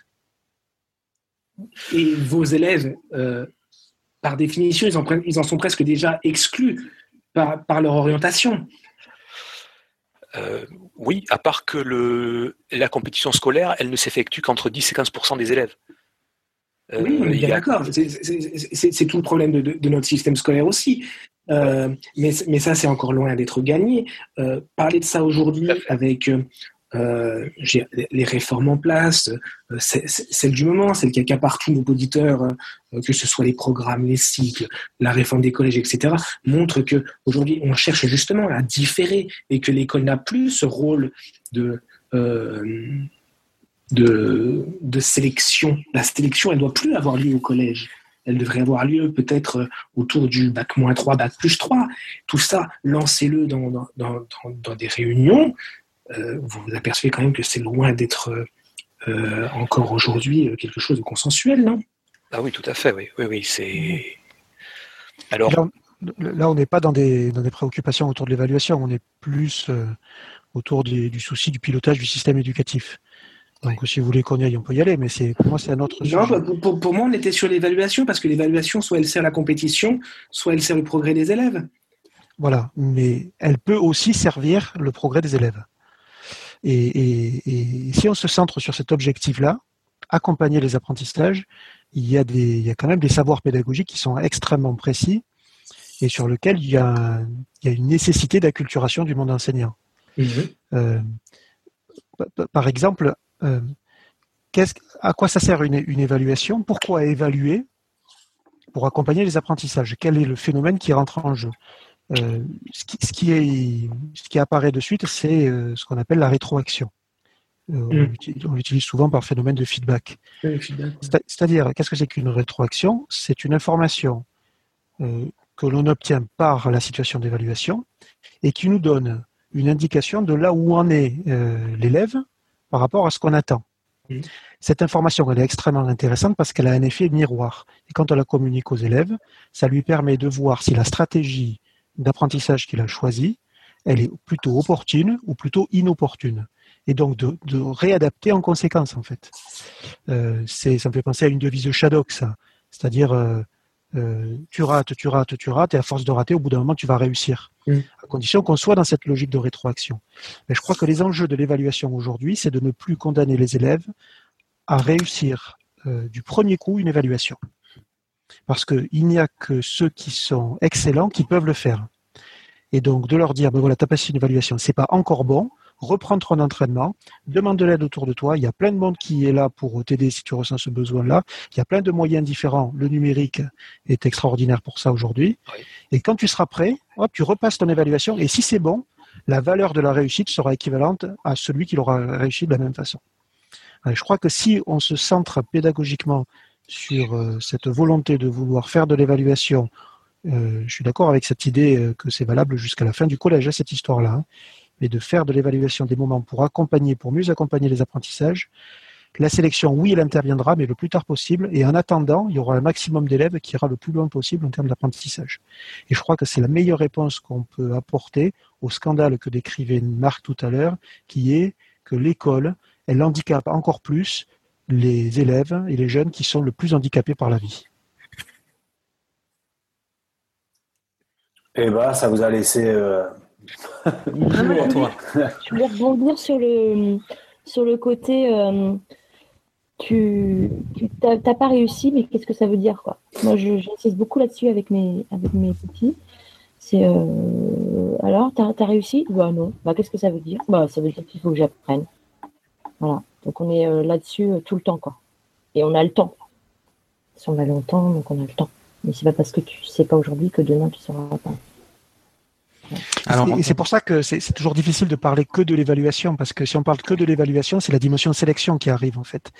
Et, et, et là, lorsqu'on lorsqu'on relie les pratiques d'évaluation à celles de coopération, on arrive à construire, en rajoutant euh, les moments d'étayage par l'adulte, hein, mais un dispositif un peu cohérent qui pense l'évaluation comme étant au service de l'accompagnement des apprentissages des élèves. Et là, ça devient intéressant par rapport aux enjeux de l'école aujourd'hui. Euh, moi, je rebondis sur l'idée de on a le temps. Euh, on a le temps. C'est pas toujours évident d'avoir le temps. Alors les programmes, en tout cas moi, pour les programmes de cycle 3 que que j'ai décortiqué, j'ai l'impression d'avoir un peu plus le temps maintenant par rapport au précédent, mais on court quand même toujours après le temps. On a toujours cet idéal de ben laisser le temps aux élèves, prendre le temps, mais c'est pas toujours évident dans, le concret, dans le, dans l'action, dans le feu de l'action de la classe. Euh, c'est compliqué de concilier euh, ce temps de l'élève, ce temps institutionnel. Et je rebondis justement avec, euh, ça fait écho à ce que vous dites, je voulais le mettre dans, le, dans la question du troll, mais justement dans les, dans les cahiers PEDA autour de partager pour mieux débuter, bah de Catherine Rossignol et Sylvain justement, où, tu dis, où vous dites comment peut-on concilier demande institutionnelle et efficacité pédagogique Et, voilà, tout l'enjeu est là. C'est compliqué d'articuler tout ça et de faire bien son travail en restant en cohérence avec tout ça. Parce que évidemment que la finalité, ben, c'est que l'élève progresse, mais il y a d'autres demandes, il y a d'autres euh, formes de, de, enfin pression, c'est pas le bon mot, mais si quand même le système qui met une certaine pression sur tout ça. C'est difficile à articuler au jour le jour dans la classe en tout cas.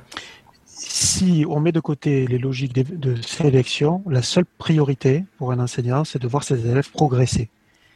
Euh, progresser, ça ne veut pas dire réussir. Ça veut dire faire en sorte qu'en fin d'année, euh, chaque élève soit plus grand que ce qu'il était en début d'année, euh, quel que soit son profil. Et si on arrive à ça, en fait, on est entièrement dans les missions de l'école aujourd'hui. Hein. Moi, je pense que ça peut s'opérationnaliser dans une classe à travers deux outils qui sont de la responsabilité de l'enseignant.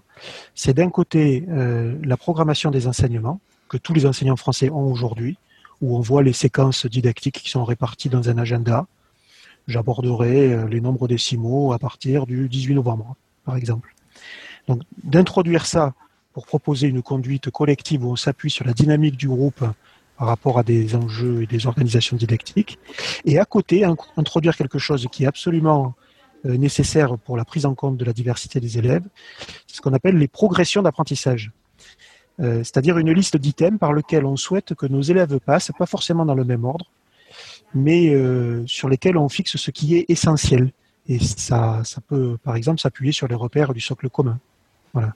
Et donc, pour tout ce qui est collectif, l'enseignant s'appuie sur sa programmation des enseignements. Pour tout ce qui est personnalisé et donc opératif, les élèves suivent cette liste d'items-là qui se trouve dans ce qu'on appelle euh, dans notre vocable euh, la, progression des apprentissages. Et, la coexistence des deux fait que une classe, ça trouve un équilibre entre des moments collectifs qui sont conduits par l'enseignant, parce que c'est quand même l'expert, c'est un ingénieur de, l'apprentissage, et des moments personnalisés où tous les élèves progressent en fonction de là où ils en sont. Euh, je suis en même temps très critique sur l'expression laisser les élèves travailler à leur rythme. Parce que malheureusement, il y a, il y a ce fameux rythme de croisière. Je sais pas, on a discuté avec Marc il n'y a pas longtemps. Oui, mais on, est bien, on est bien d'accord. De toute façon, il ne peut pas y avoir d'apprentissage sans évaluation. Et donc, ça pose nécessairement le, la question de la temporalité et du rythme. Euh, mais une des, une des idées, je pense, sous-jacentes au fait qu'aujourd'hui, on laisse plus de temps à l'enfant, ou en tout cas que ce soit, que l'ambition euh, des textes que, que Régis vient de, vient de dire, c'est à mon sens de, pouvoir dire que l'évaluation, contrairement à ce que certains peuvent dire, effectivement, je rêve d'une classe où j'évalue pas, euh, à mon avis, c'est pas cohérent avec des apprentissages. Mais par contre, est-ce que c'est, est-ce qu'il y a toujours la même temporalité? Est-ce que la temporalité de l'évaluation c'est la même pour tout le monde? Est-ce qu'il faut vraiment euh, euh, évaluer tous les enfants sur la même compétence au même moment? Euh, Ça, c'est c'est peut-être ça qu'on entend derrière l'idée de donner plus de temps. Je sais pas quand. moi, je suis d'accord. Je suis complètement d'accord avec ce que tu viens de dire parce que pour moi, c'est exactement ça. Moi, j'ai des enfants qui ont cinq âges différents dans la classe. Euh, et, évidemment que je ne vais pas évaluer tous les enfants au même moment sur la même chose. Voilà. Et quand je dis, euh, dis laisser, enfin, on a le temps, on, leur laisse le temps. C'est, ça ne veut pas dire qu'on va les laisser s'endormir dans un coin et attendre qu'un jour ils se réveillent tout seuls. Hein. C'est pas ça, hein, laisser le temps aux enfants. Laisser le temps aux enfants, c'est, quand on s'aperçoit en tant qu'enseignant que l'enfant n'est pas prêt à, à acquérir une compétence, eh ben, il n'est pas prêt. Voilà, on va attendre qu'il soit prêt. Mais on ne va pas attendre jusqu'à la Saint-Glinglin. Et s'il faut le pousser un peu ou, le, ou euh, mettre en place des choses spécialisées pour l'accompagner, euh, ça sera fait. on ne va pas le laisser sur le bord du chemin. Hein. Mmh. Laisser le temps, ça ne veut pas dire, euh, ça veut pas dire abandonner. Hein. Non, non, moi, je, ma réaction n'était pas du tout dans le sens là, hein, Stéphanie. Ah c'était de. Ok, ok, d'accord. Ouais, c'est que parfois on est pressé par les programmes, on est pressé par plein de choses, et, et voilà, et c'est vrai que c'était de ce temps-là dont je parlais. C'est pour ça qu'on a quand même affaire à deux praticiens. Le premier est dans une classe, euh, une unité, pardon, euh, localisée avec des élèves qu'il suivra pendant très longtemps, et la seconde est dans une classe multiniveau. Donc, il faut aussi se dire que ces deux praticiens-là sont dans des contextes qui sont, en plus du profil très spécifique des apprenants, ils sont dans des contextes qui sont facilitants pour se pencher sur les questions de l'évaluation. Euh, je, je me mets à la place de Marc, j'ai eu des élèves pendant quatre ans, donc même si c'était des élèves avec avec des besoins spécifiques. il était très très simple pour moi de mettre en place des pratiques évaluatives qui soient au plus près de leurs besoins sur un temps long, un temps qui correspondait au temps de l'individu apprenant et pas autant d'une institution, comme tu disais tout à l'heure, Régis, qui, qui va presser euh, ce reporting, pardon pour le mot qui est pas euh, très beau, mais autour de, de ses compétences évaluées et évaluables. Mhm. Moi, je voudrais euh, revenir sur, sur le fait d'être longtemps avec un groupe d'élèves dans une classe. Ça a un avantage énorme, je trouve, au niveau de l'évaluation, c'est qu'on connaît les élèves. On les, on les a longtemps, on les voit évoluer, on les connaît bien. Et dès qu'on voit une petite avancée, on la note tout de suite, on, voit tout de suite ce qui. Voilà, on, est au plus près des, élèves. Quand je vois le temps qu'il faut euh, à un enseignant pour, euh, je ne sais pas moi, apprendre les prénoms dans la classe ou n'importe quoi, que je vois, quand je discute avec les enseignants du, du, secondaire qui changent euh, d'élèves chaque année, bon, même s'ils ont de la sixième à la troisième pour certains, euh, ils, ont, mettent du temps pour comprendre l'enfant, pour comprendre comment il fonctionne, pour et tout ça, ça, rentre en jeu dans, euh, l'évaluation. Et euh, quand j'insiste, j'insiste souvent sur le, le, fait de garder les élèves plusieurs années, c'est aussi pour ça, c'est facilitant pour l'enseignant pour aider les élèves à s'évaluer, à savoir où ils en sont c'est d'autant plus intéressant que ça permet de donner à l'évaluation une part de, de, subjectivité.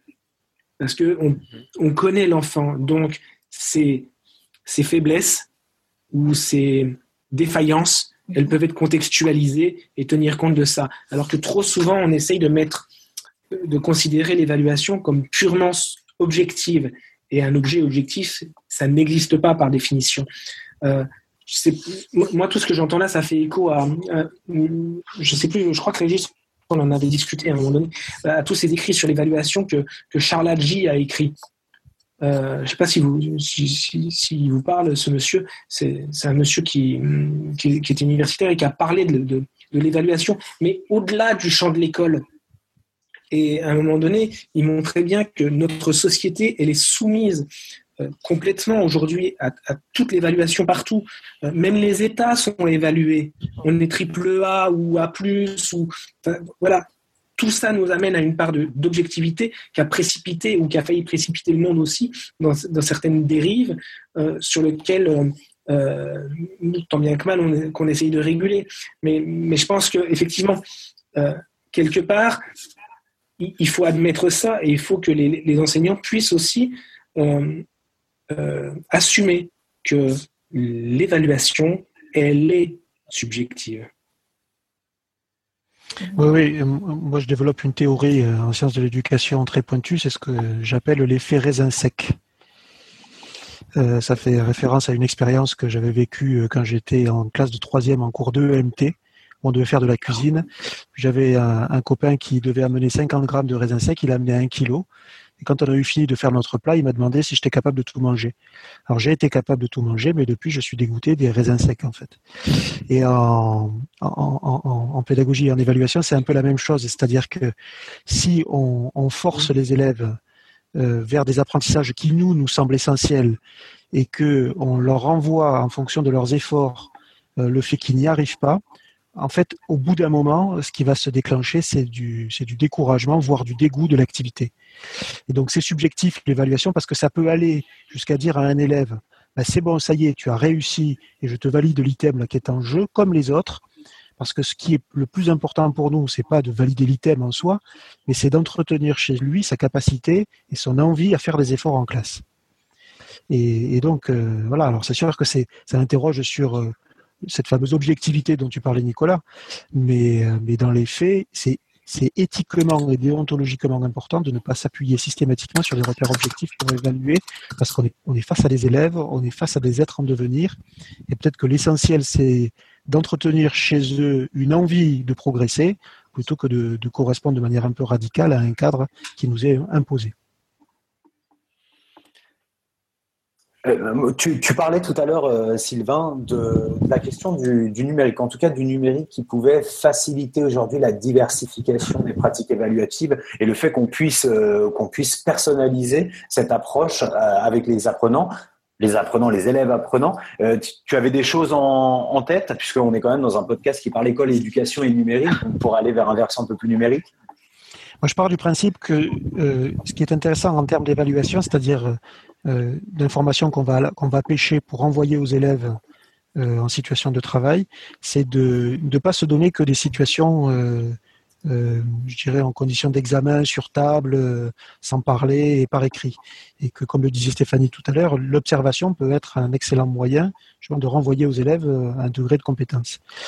là, en termes de numérique, il y, a il y, a quand même des outils comme OneNote ou Evernote qui permet aux enseignants directement de, de checker ce qu'ils observent chez les élèves qu'ils ont avec eux en classe, de manière à leur dire, bon, mais voilà, par rapport à, à ça, là, à cet item, c'est bon, tu peux passer à autre chose. Ou au contraire, c'est pas encore bon, donc entraîne-toi et demande autour de toi. Euh, première, première utilisation du numérique, là, ça, peut être ça. Le deuxième, c'est euh, en termes de diversification des supports de, des, des, ressources d'enseignement. Un élève qui n'a pas réussi en écoutant l'enseignant ou en participant à un atelier, ou on peut l'envoyer vers des supports numériques. Alors, euh, le plus connu, et c'est pas forcément le meilleur, ce sont les, les capsules vidéo mais il peut y avoir des applications, il peut y avoir des logiciels, il peut y avoir des interfaces, il peut y avoir des mises en réseau avec d'autres classes. Voilà, ça, c'est des choses, euh, dix ans en arrière, on ne pouvait pas le faire. Hein. Ça me semble extrêmement intéressant. Alors, ce n'est pas spécifiquement lié à l'activité d'évaluation, mais euh, c'est dans ce fameux dispositif qui englobe la démarche globale pour accompagner les apprentissages. C'est l'idée, excuse-moi Régis, tu voulais parler c'est l'idée effectivement que, euh, à mon sens, le, numérique il permet d'évaluer dans l'action et donc de, donner une dimension d'évaluation formative euh, avec euh, en plus le numérique qui renvoie un, feedback qui est quasiment instantané. Oui, c'est moi, moi c'est à ça que je pensais surtout avec les applications qu'on utilise, enfin, que j'utilise en maternelle avec mes élèves, qui, qui qui leur permettent de, de voir tout de suite est-ce qu'ils ont réussi ou est-ce qu'ils n'ont pas réussi. Quoi. Ils savent faire ou ils savent pas faire. Et tant qu'ils euh, voilà. tant qu'ils n'ont pas mis les lettres dans l'ordre, ben, le mot, euh, il, pétille pas, donc euh, ça ne marche pas. Quoi. Mm. Ouais, attention à ce que. Il y a quand même une limite à ça. Hein. C'est ce que Philippe Mérieux là, désigne comme étant l'atomisation des savoirs. C'est la limite du comportementalisme. C'est-à-dire que ces applications-là, elles s'appuient quand même sur un découpage très précis, euh, et, basé sur des savoirs unicisés. Euh, euh, est-ce que la question c'est est-ce que quand on quand on demande du transfert ou quand on met bout à bout tous ces petits apprentissages là qui ont été évalués, est-ce que ça donne des compétences, c'est-à-dire des éléments un peu cohérents et complexes? A priori non. Hein. A priori non. Donc euh, oui, effectivement, ces applications, elles donnent l'impression justement que, la rétroaction et le feedback est efficace, mais leur souci, c'est qu'elles ne s'attachent que rarement à des tâches complexes. Alors, moi, je veux bien, rebondir là-dessus. Euh, tu parlais de des capsules et ces choses-là, et, ça fait le lien aussi avec la, coopération. Je vais donner un exemple tout simple, mais dans mes parmi mes évals de sciences dans certains domaines, je vais reprendre un domaine euh, auquel je pense tout de suite en électricité, bah il y a une partie individuelle de, un petit peu traditionnelle sur l'éval et il y a une partie euh, où je demande aux élèves en groupe de produire une capsule vidéo qui va bah, justement pour expliciter par exemple une notion qui va montrer s'ils l'ont comprise.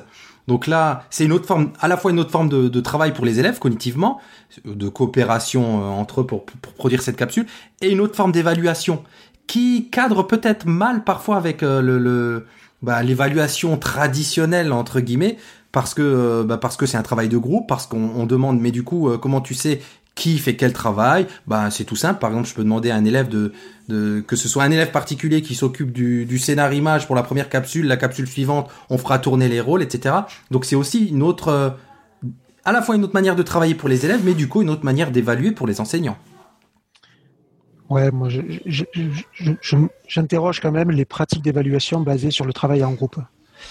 Parce qu'il y a la dérive quand même de la, de la production. Et ce que produisent les élèves n'est pas forcément à l'image des apprentissages individuels des élèves qui ont participé à la production. Mm, mm. Euh, malheureusement, dans mes, dans mes recherches, là, j'ai été amené à, à m'intéresser de près au travail en groupe.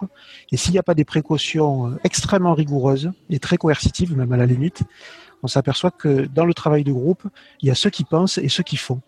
Et, au final, ceux qui apprennent, ben, c'est le cercle des penseurs. Et Mhm. quand on regarde un peu quelle est la composition sociologique de ceux qui font, on s'aperçoit que c'est très souvent, malheureusement, euh, les enfants euh, qui sont issus de familles plutôt défavorisées. Et les enfants d'enseignants ou les enfants de cadres, c'est ceux qui pensent. Donc, euh, le problème de la production d'un travail de groupe, c'est que si on évalue et si on se contente d'évaluer que la production, on n'a pas forcément euh, la preuve que ce soit fidèle aux apprentissages interindividuels. Ouais. D'où justement tu parles de moyens coercitifs en utilisant un grand mot, mais ces capsules, quand par exemple c'est un groupe de trois, ben il y a chacun qui a un rôle défini et qui va être un rôle tournant. Donc là moi ça me permet vraiment de voir qui produit quel travail. Et c'est pas évidemment, hein, on, peut avoir ces dérives partout. Le, bah tout le monde se repose sur le bon élève, on sait que c'est lui qui est bon en sciences et c'est lui qui va tout faire. Non non ils ont l'obligation vraiment dans la capsule suivante, ben d'intervertir les rôles. Donc il y a vraiment le travail individuel, il, il est rendu visible par ça. Alors tu dis coercitif, j'aime bien, mais c'est vrai que ça ressemble à ça en fait, un petit peu quand même. Euh, je laisse enchaîner qui, Fabien? Euh, non, pas mieux. Pas mieux Nico Pas mieux, moi je pense. Non, mais moi, je vous écoute là, mais l'un euh, vous n'êtes pas contradictoire. Je pense que euh, l'évaluation dont tu parles avec, par la production, euh, elle, elle est tout à fait concevable, sauf si c'est pas l'évaluation qui est en fin de chaîne de la compétence. C'est juste ça, au bout du bout. Mhm. C'est une évaluation qui permet d'observer, la ré- d'observer que, enfin, qui permet au- à l'enseignant d'observer et de réguler. Mais l'évaluation à la fin euh, sur la compétence, elle sera bien tout au bout du processus et elle prendra pas la forme d'une évaluation formative. Elle prendra la forme d'une évaluation sommative. C'est évident. Mm, mm. Ouais, il y, a- il y a un outil qui essaye de relier justement cette, euh, cette approche par projet et puis l'évaluation, c'est ce qu'on appelle le portfolio, Mhm. Euh, ce que Célestin Freinet appelait les chefs-d'œuvre. Mhm. C'est un peu cette idée-là, mais les portfolios, ils sont individuels en fait. hein.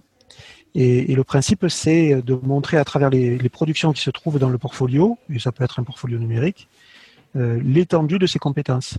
Et à travers la présentation de son portfolio, justement, on montre euh, quelles sont les compétences ou les items par lesquels on est passé. Le NIESEP, on l'a mis en place pour le second degré. Et certains collèges l'utilisent euh, dans cet esprit-là d'ailleurs. Mhm.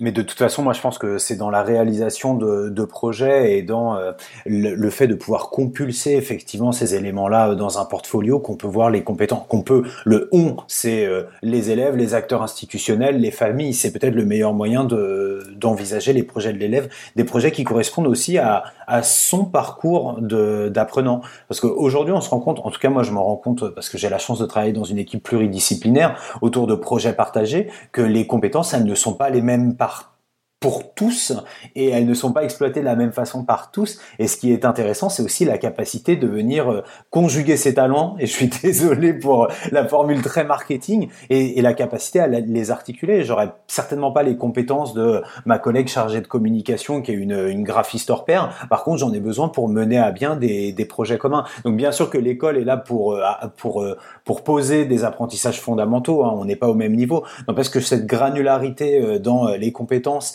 et la capacité à identifier rapidement des talents chez des apprenants qui ne sont pas les mêmes talents pour tous, mais par contre à savoir bien, euh, à, pouvoir les mettre en synergie les uns avec les autres, ça c'est quelque chose d'intéressant, notamment quand on arrive en fin de secondaire au lycée. Je sais pas ce que vous en pensez, mais voilà, je, pense que c'est quelque chose d'important. On va pas s'acharner à faire apprendre des maths à un môme de 15 ans, 16 ans, qui sait très bien que voilà, ça n'intéresse pas plus que ça, quoi.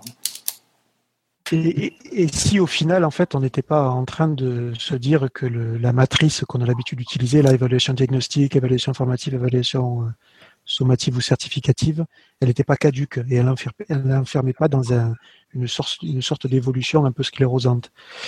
Euh, Peut-être que le but, ça serait de dire, il y a des situations d'évaluation dont le principe est de renvoyer une information. Si cette évaluation correspond euh, au minimum qui est attendu, à ce moment-là, elle prend un caractère de validation, c'est-à-dire sommative.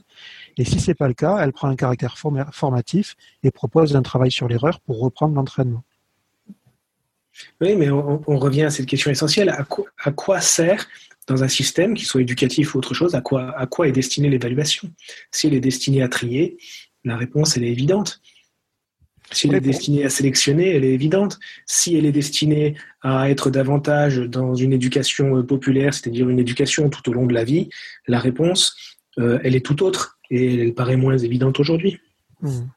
Si on reste dans l'école du socle, je pense qu'il y a quand même une sorte de consensus euh, parmi les acteurs de, de l'école en France que, que l'évaluation, elle sera accompagnée et que le tri se fait après. C'est un peu la, c'est un peu la grosse force que l'on reconnaît au système finlandais. Hein. Mhm. La sélection n'arrive qu'à partir de 13 ans. Oui. Et je crois que, voilà, je- moi, j'entends pas de discours dissonant par rapport à cette réalité-là. Euh, par contre, c'est sûr qu'au bout d'un moment, euh, il faut bien que l'orientation arrive et que les, les talents se répartissent selon les, Oui. les, les utilités sociales. Mais sur l'école du socle, on pourrait s'entendre pour dire que l'évaluation, elle ne pas à trier. Voilà. Ce qui serait une sacrée avancée. Bon, chers invités, chers collègues, on se dirige tout, tout droit vers les deux heures d'émission. Je vous propose, à moins que quelqu'un veuille encore rajouter quelque chose, mais il faut dire que cette émission autour de l'évaluation, c'était un encas et on en proposera deux autres dans la saison. Euh, qu'on se dirige vers le inspiration, coup de cœur, coup de gueule. Inspiration, coup de cœur, coup de gueule, coup de cœur. Inspiration, coup de gueule. Alors, chers invités, est-ce que vous avez une inspiration à présenter, un coup de cœur, un coup de gueule? C'est autre chose que la récré. Vous pouvez râler, vous pouvez dire votre inspiration du moment, votre coup de cœur du moment. Allez-y, lancez-vous. C'est euh, en rapport avec l'école ou pas forcément? Tout ce que tu veux. Ah non, non, non, pas forcément. Vas-y, Stéphanie. Ouais. Alors moi, je voulais faire un coup de coup de cœur euh, et une- ouais, c'est une inspiration aussi pour une de mes copines qui s'appelle euh, Emeline Guillaume, qui est apicultrice euh, à Tuchan, dans mon village, et qui en fait a, hum, elle a organisé la solidarité autour euh, euh, des maraîchers bio, les seuls maraîchers bio qu'il y a à Tuchan, qui ont tout perdu lors des incendies, de l'incendie du, du 6 septembre dernier. Et, voilà, et en fait, elle, se démène comme une maboule, elle est en train de tout organiser depuis un mois. Là, il y a eu un concert ce week-end où l'argent récolté va, va pour, euh, pour les maraîchers de la greffière. Et voilà, je vais- je- j'adore, quoi. Elle m'éclate. Voilà, c'est tout. C'était beau, j'aime. Qui veut enchaîner? Allô, allô?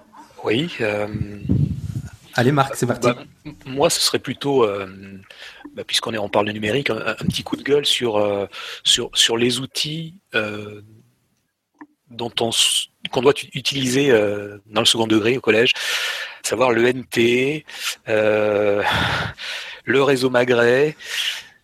Enfin, euh, j'ai l'impression qu'il y a des névrosés angoissés du net qui nous pondent des slices et des, choses qui nous bloquent partout et que bah déjà, j'arrive pas à avoir depuis 5 ans à avoir 5 misérables tablettes alors que je sais qu'autour de moi, il en dort des dizaines et des dizaines dans des armoires. Donc voilà, mon coup de gueule, c'est euh, une meilleure répartition, des, des- des outils plus intelligents et plus adaptés à, à la vraie vie. Le, le réseau Magret sans, Ouais. sans blague, c'est dans le Gers. Eh oui, c'est rien. C'est, on est obligé de se, se connecter à un réseau. euh, sinon, on- il faut que les, les gens qui gèrent ça au niveau du département puissent avoir une adresse IP de tous les ordis qui sont connectés. Sinon, on est dans l'illégalité. Je me suis fait taper sur les doigts il n'y a pas très longtemps. Voilà. Eh ben, on va dire que le réseau Maghré s'est fait canarder en bonne et due forme. Voilà, c'est bon. Euh, euh, Sylvain? Oh ben, je- il y a un coup de gueule en ce moment d'actualité. Là, c'est c'est tout ce qui se passe autour de, de cet article et cet ouvrage sur les assassins de l'école. Euh, c'est c'est très étonnant en fait que, que, que des journalistes et des professionnels s'autorisent à, la fois à faire de la vindicte et une mise au pilori vis-à-vis de personnes qui sont identifiées à travers des photographies, et puis en même temps à participer à une sorte de, de dégradation d'une école qui a vraiment pas besoin de ça, en s'attaquant à des, à des personnes qui mettent un peu d'intelligibilité justement pour faire évoluer euh, les problématiques auxquelles on est confronté. Donc voilà, c'est c'est à la fois euh, injuste et profondément inutile que de que, de donner droit au chapitre à de tels propos euh, parce que parce que l'école c'est quelque chose en quoi on peut espérer de belles choses pour la suite de l'évolution des sociétés et si on s'en sert pour euh, à des fins personnelles ou à des fins politiques on sait pas trop c'est toujours euh, avec des effets inverses à ce qu'on attend hein. Stéphanie, tu veux réagir? Euh, non, pas maintenant. J'ai plein de choses à dire, mais Ok. Non, je te... D'accord. Euh, inspiration, coup de gueule, coup de cœur, les garçons? Euh, oui, moi j'en ai, quelques-uns. Euh, d'abord, un, coup de cœur parce que, euh, alors pour, ne rien vous cacher, en fait, je suis en retard parce que je, suis à Poitiers sur la formation des inspecteurs et j'ai eu une charmante surprise ce soir, c'est que après les interventions, il y a une, une, jeune inspectrice qui est venue me voir en me demandant si j'étais l'inspecteur de Nipédu. Et donc, euh, voilà, ça m'a fait plaisir de me dire ah bah tiens, euh, Nipédu est, aussi écouté euh, à l'ESEN par des gens qui viennent avoir le concours, etc.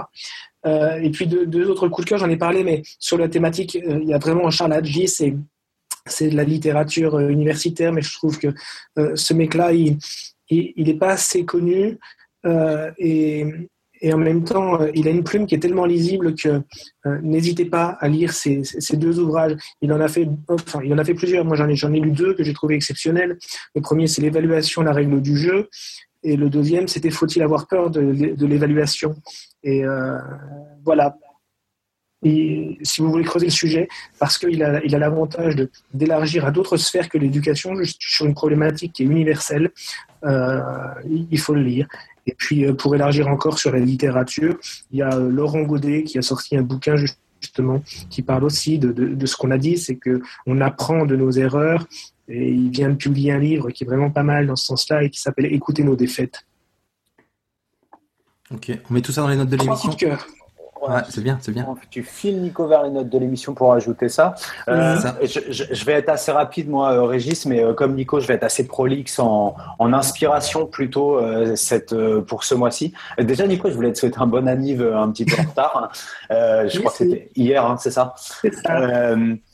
Euh, pour les, alors plusieurs inspirations. Le premier, moi j'ai vraiment aimé ça, c'est tout ce que j'aime. Vous savez, avec euh, une culture un peu euh, pop derrière pour parler de l'école et pour faire passer, peut-être un peu trivialement pour certains, mais moi ça me va, certains messages. C'est une vidéo qui dure à peu près 6 minutes sur YouTube.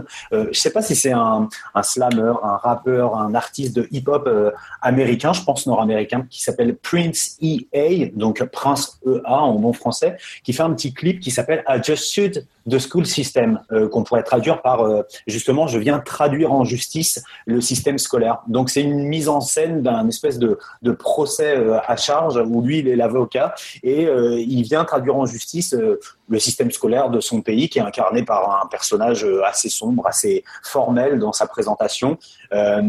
Et du coup, il va, euh, il va euh, lancer comme ça euh, un certain nombre d'accusations avec, avec des preuves à l'appui. Hein. Donc, il, il, va parler de choses dont, dont, on connaît bien, enfin que vous connaissez. Hein, je pense à, à, la métaphore de ce poisson qui ne sait pas grimper à l'arbre et qu'on euh, qu'on va punir pour ça, ou en tout cas qu'on va sanctionner pour ça.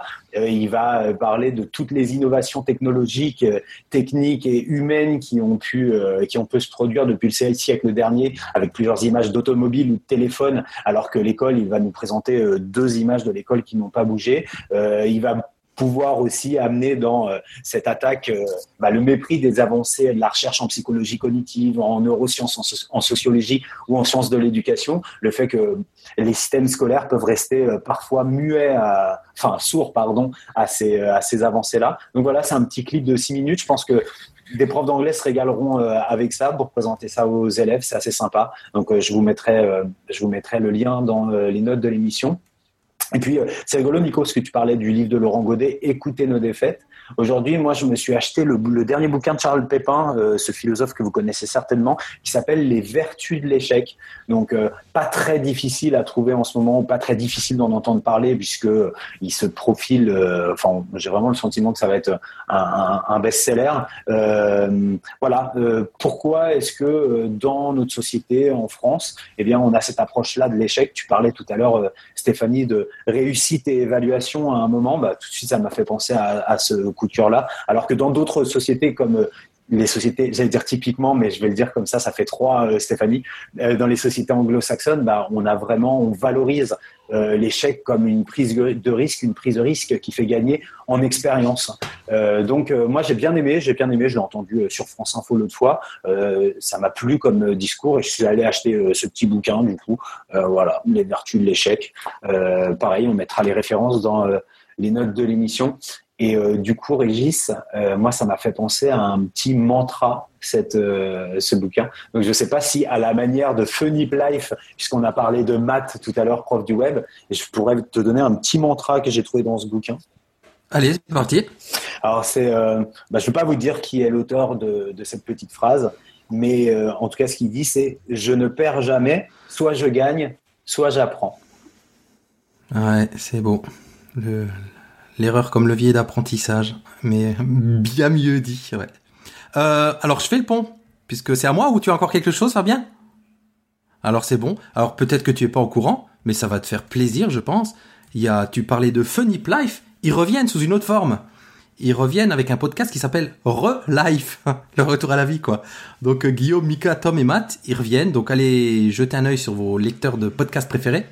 Donc euh, ils sont de retour. Si vous êtes fan de, si vous étiez fan de Nip Life, de développement personnel et, compagnie, ben ils reviennent. Donc allez-y chercher Relife. Je pense que ça, ça te fait plaisir, Fabien. tu me l'apprends, mais tu sais que j'avais envoyé un Tom un petit tweet en lui, oui, il avait mis euh, Matt. Euh, il avait mis Matt Guillaume euh, dedans et puis en disant bon bah voilà c'est le jour J on y va et tout et j'ai dit non c'est un faux teaser ça c'est pas possible donc euh, Nip Life voilà. hein, si on vous l'a pas dit euh, mille fois dans Nip Edu en tout cas moi c'est vraiment mon podcast culte et je suis très très très très content qu'ils qu reprennent du service alors ah ouais, grave, grave. Et un dernier truc, donc je voulais mettre un petit coup de cœur parce que ça me fait le même effet à chaque fois que je le vois. Je sais pas si vous avez eu la chance déjà de le voir. C'est Marie et Max. C'est un petit, enfin pas petit, c'est un film d'animation qui est vraiment splendide, qui raconte euh, l'histoire d'une rencontre épistolaire entre une petite fille et un, et un monsieur d'une quarantaine d'années, sur une vingtaine d'années, cette rencontre épistolaire qui est racontée sous forme d'animation euh, avec de la pâte à modeler, qui est tirée d'une histoire vraie. Enfin, j'ai pas envie de vous en dire plus parce que si vous avez l'occasion qui vous tombe sous la main ou de louer en VOD, c'est vraiment une petite perle d'animation. Donc, allez jeter un œil. Ça s'appelle Marie et Max et c'est écrit et réalisé par Adam Elliott. Voilà, c'était pour finir sur une autre note que l'évaluation, l'école, tout ça, c'est intéressant, c'est nipédu, mais il y a aussi autre chose dans la vie. Et donc, dans la vraie vie, enfin, en tout cas sur les réseaux, où est-ce qu'on peut vous retrouver, chers invités, si on veut en savoir plus, si les auditeurs veulent entrer en contact avec vous? Stéphanie?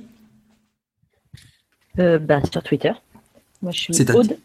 Ouais, euh, bah, arrobase Aude Corbière. Voilà pourquoi oh. Nicolas m'appelait Aude tout à l'heure. C'est ça. Et puis sinon, j'ai un blog aussi, mais que j'alimente très peu, parce que j'ai déjà dit, j'ai pas de temps, qui s'appelle, enfin l'adresse c'est randophilo.wordpress.com. Ok, le fameux randophilo. Euh, Marc?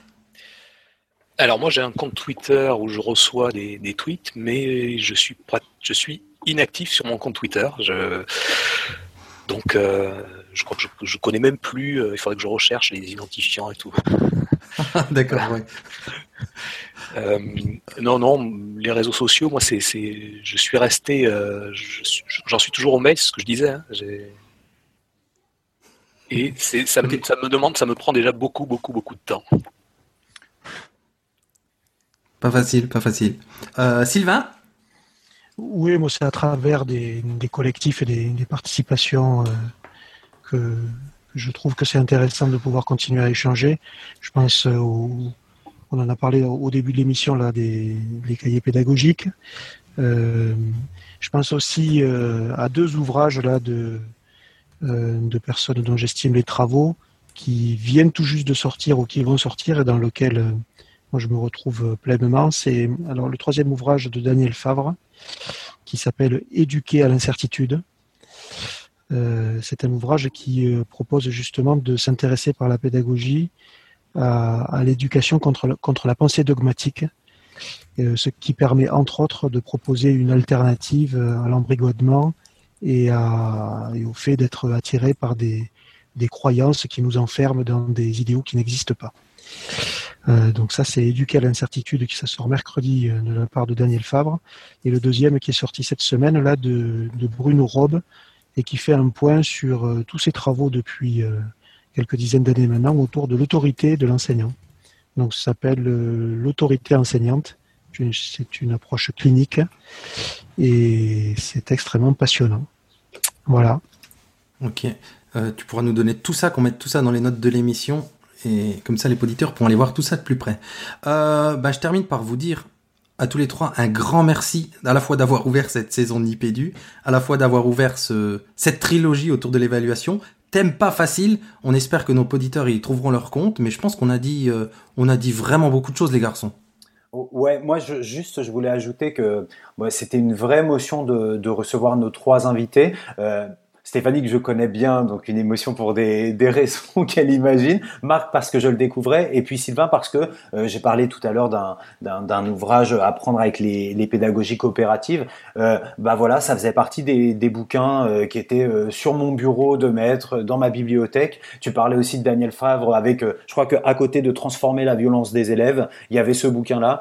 J'étais aussi moi en milieu spécialisé. Tout à l'heure, Marc a parlé des ITEP. Bah, je pense que c'est des ouvrages qui m'ont permis de bien investir mon rôle de, de maître d'ITEP et de bien enfin, de comprendre un petit peu mieux et ses enfants et les pédagogies qui pouvaient répondre aux troubles, aux souffrances de ces enfants par, euh, enfin, de faire de la pédagogie une forme de soin. Donc, euh, donc voilà, vraiment une vraie émotion de pouvoir échanger avec Sylvain et bénéficier de ses éclairages euh, aux côtés de nos deux autres invités.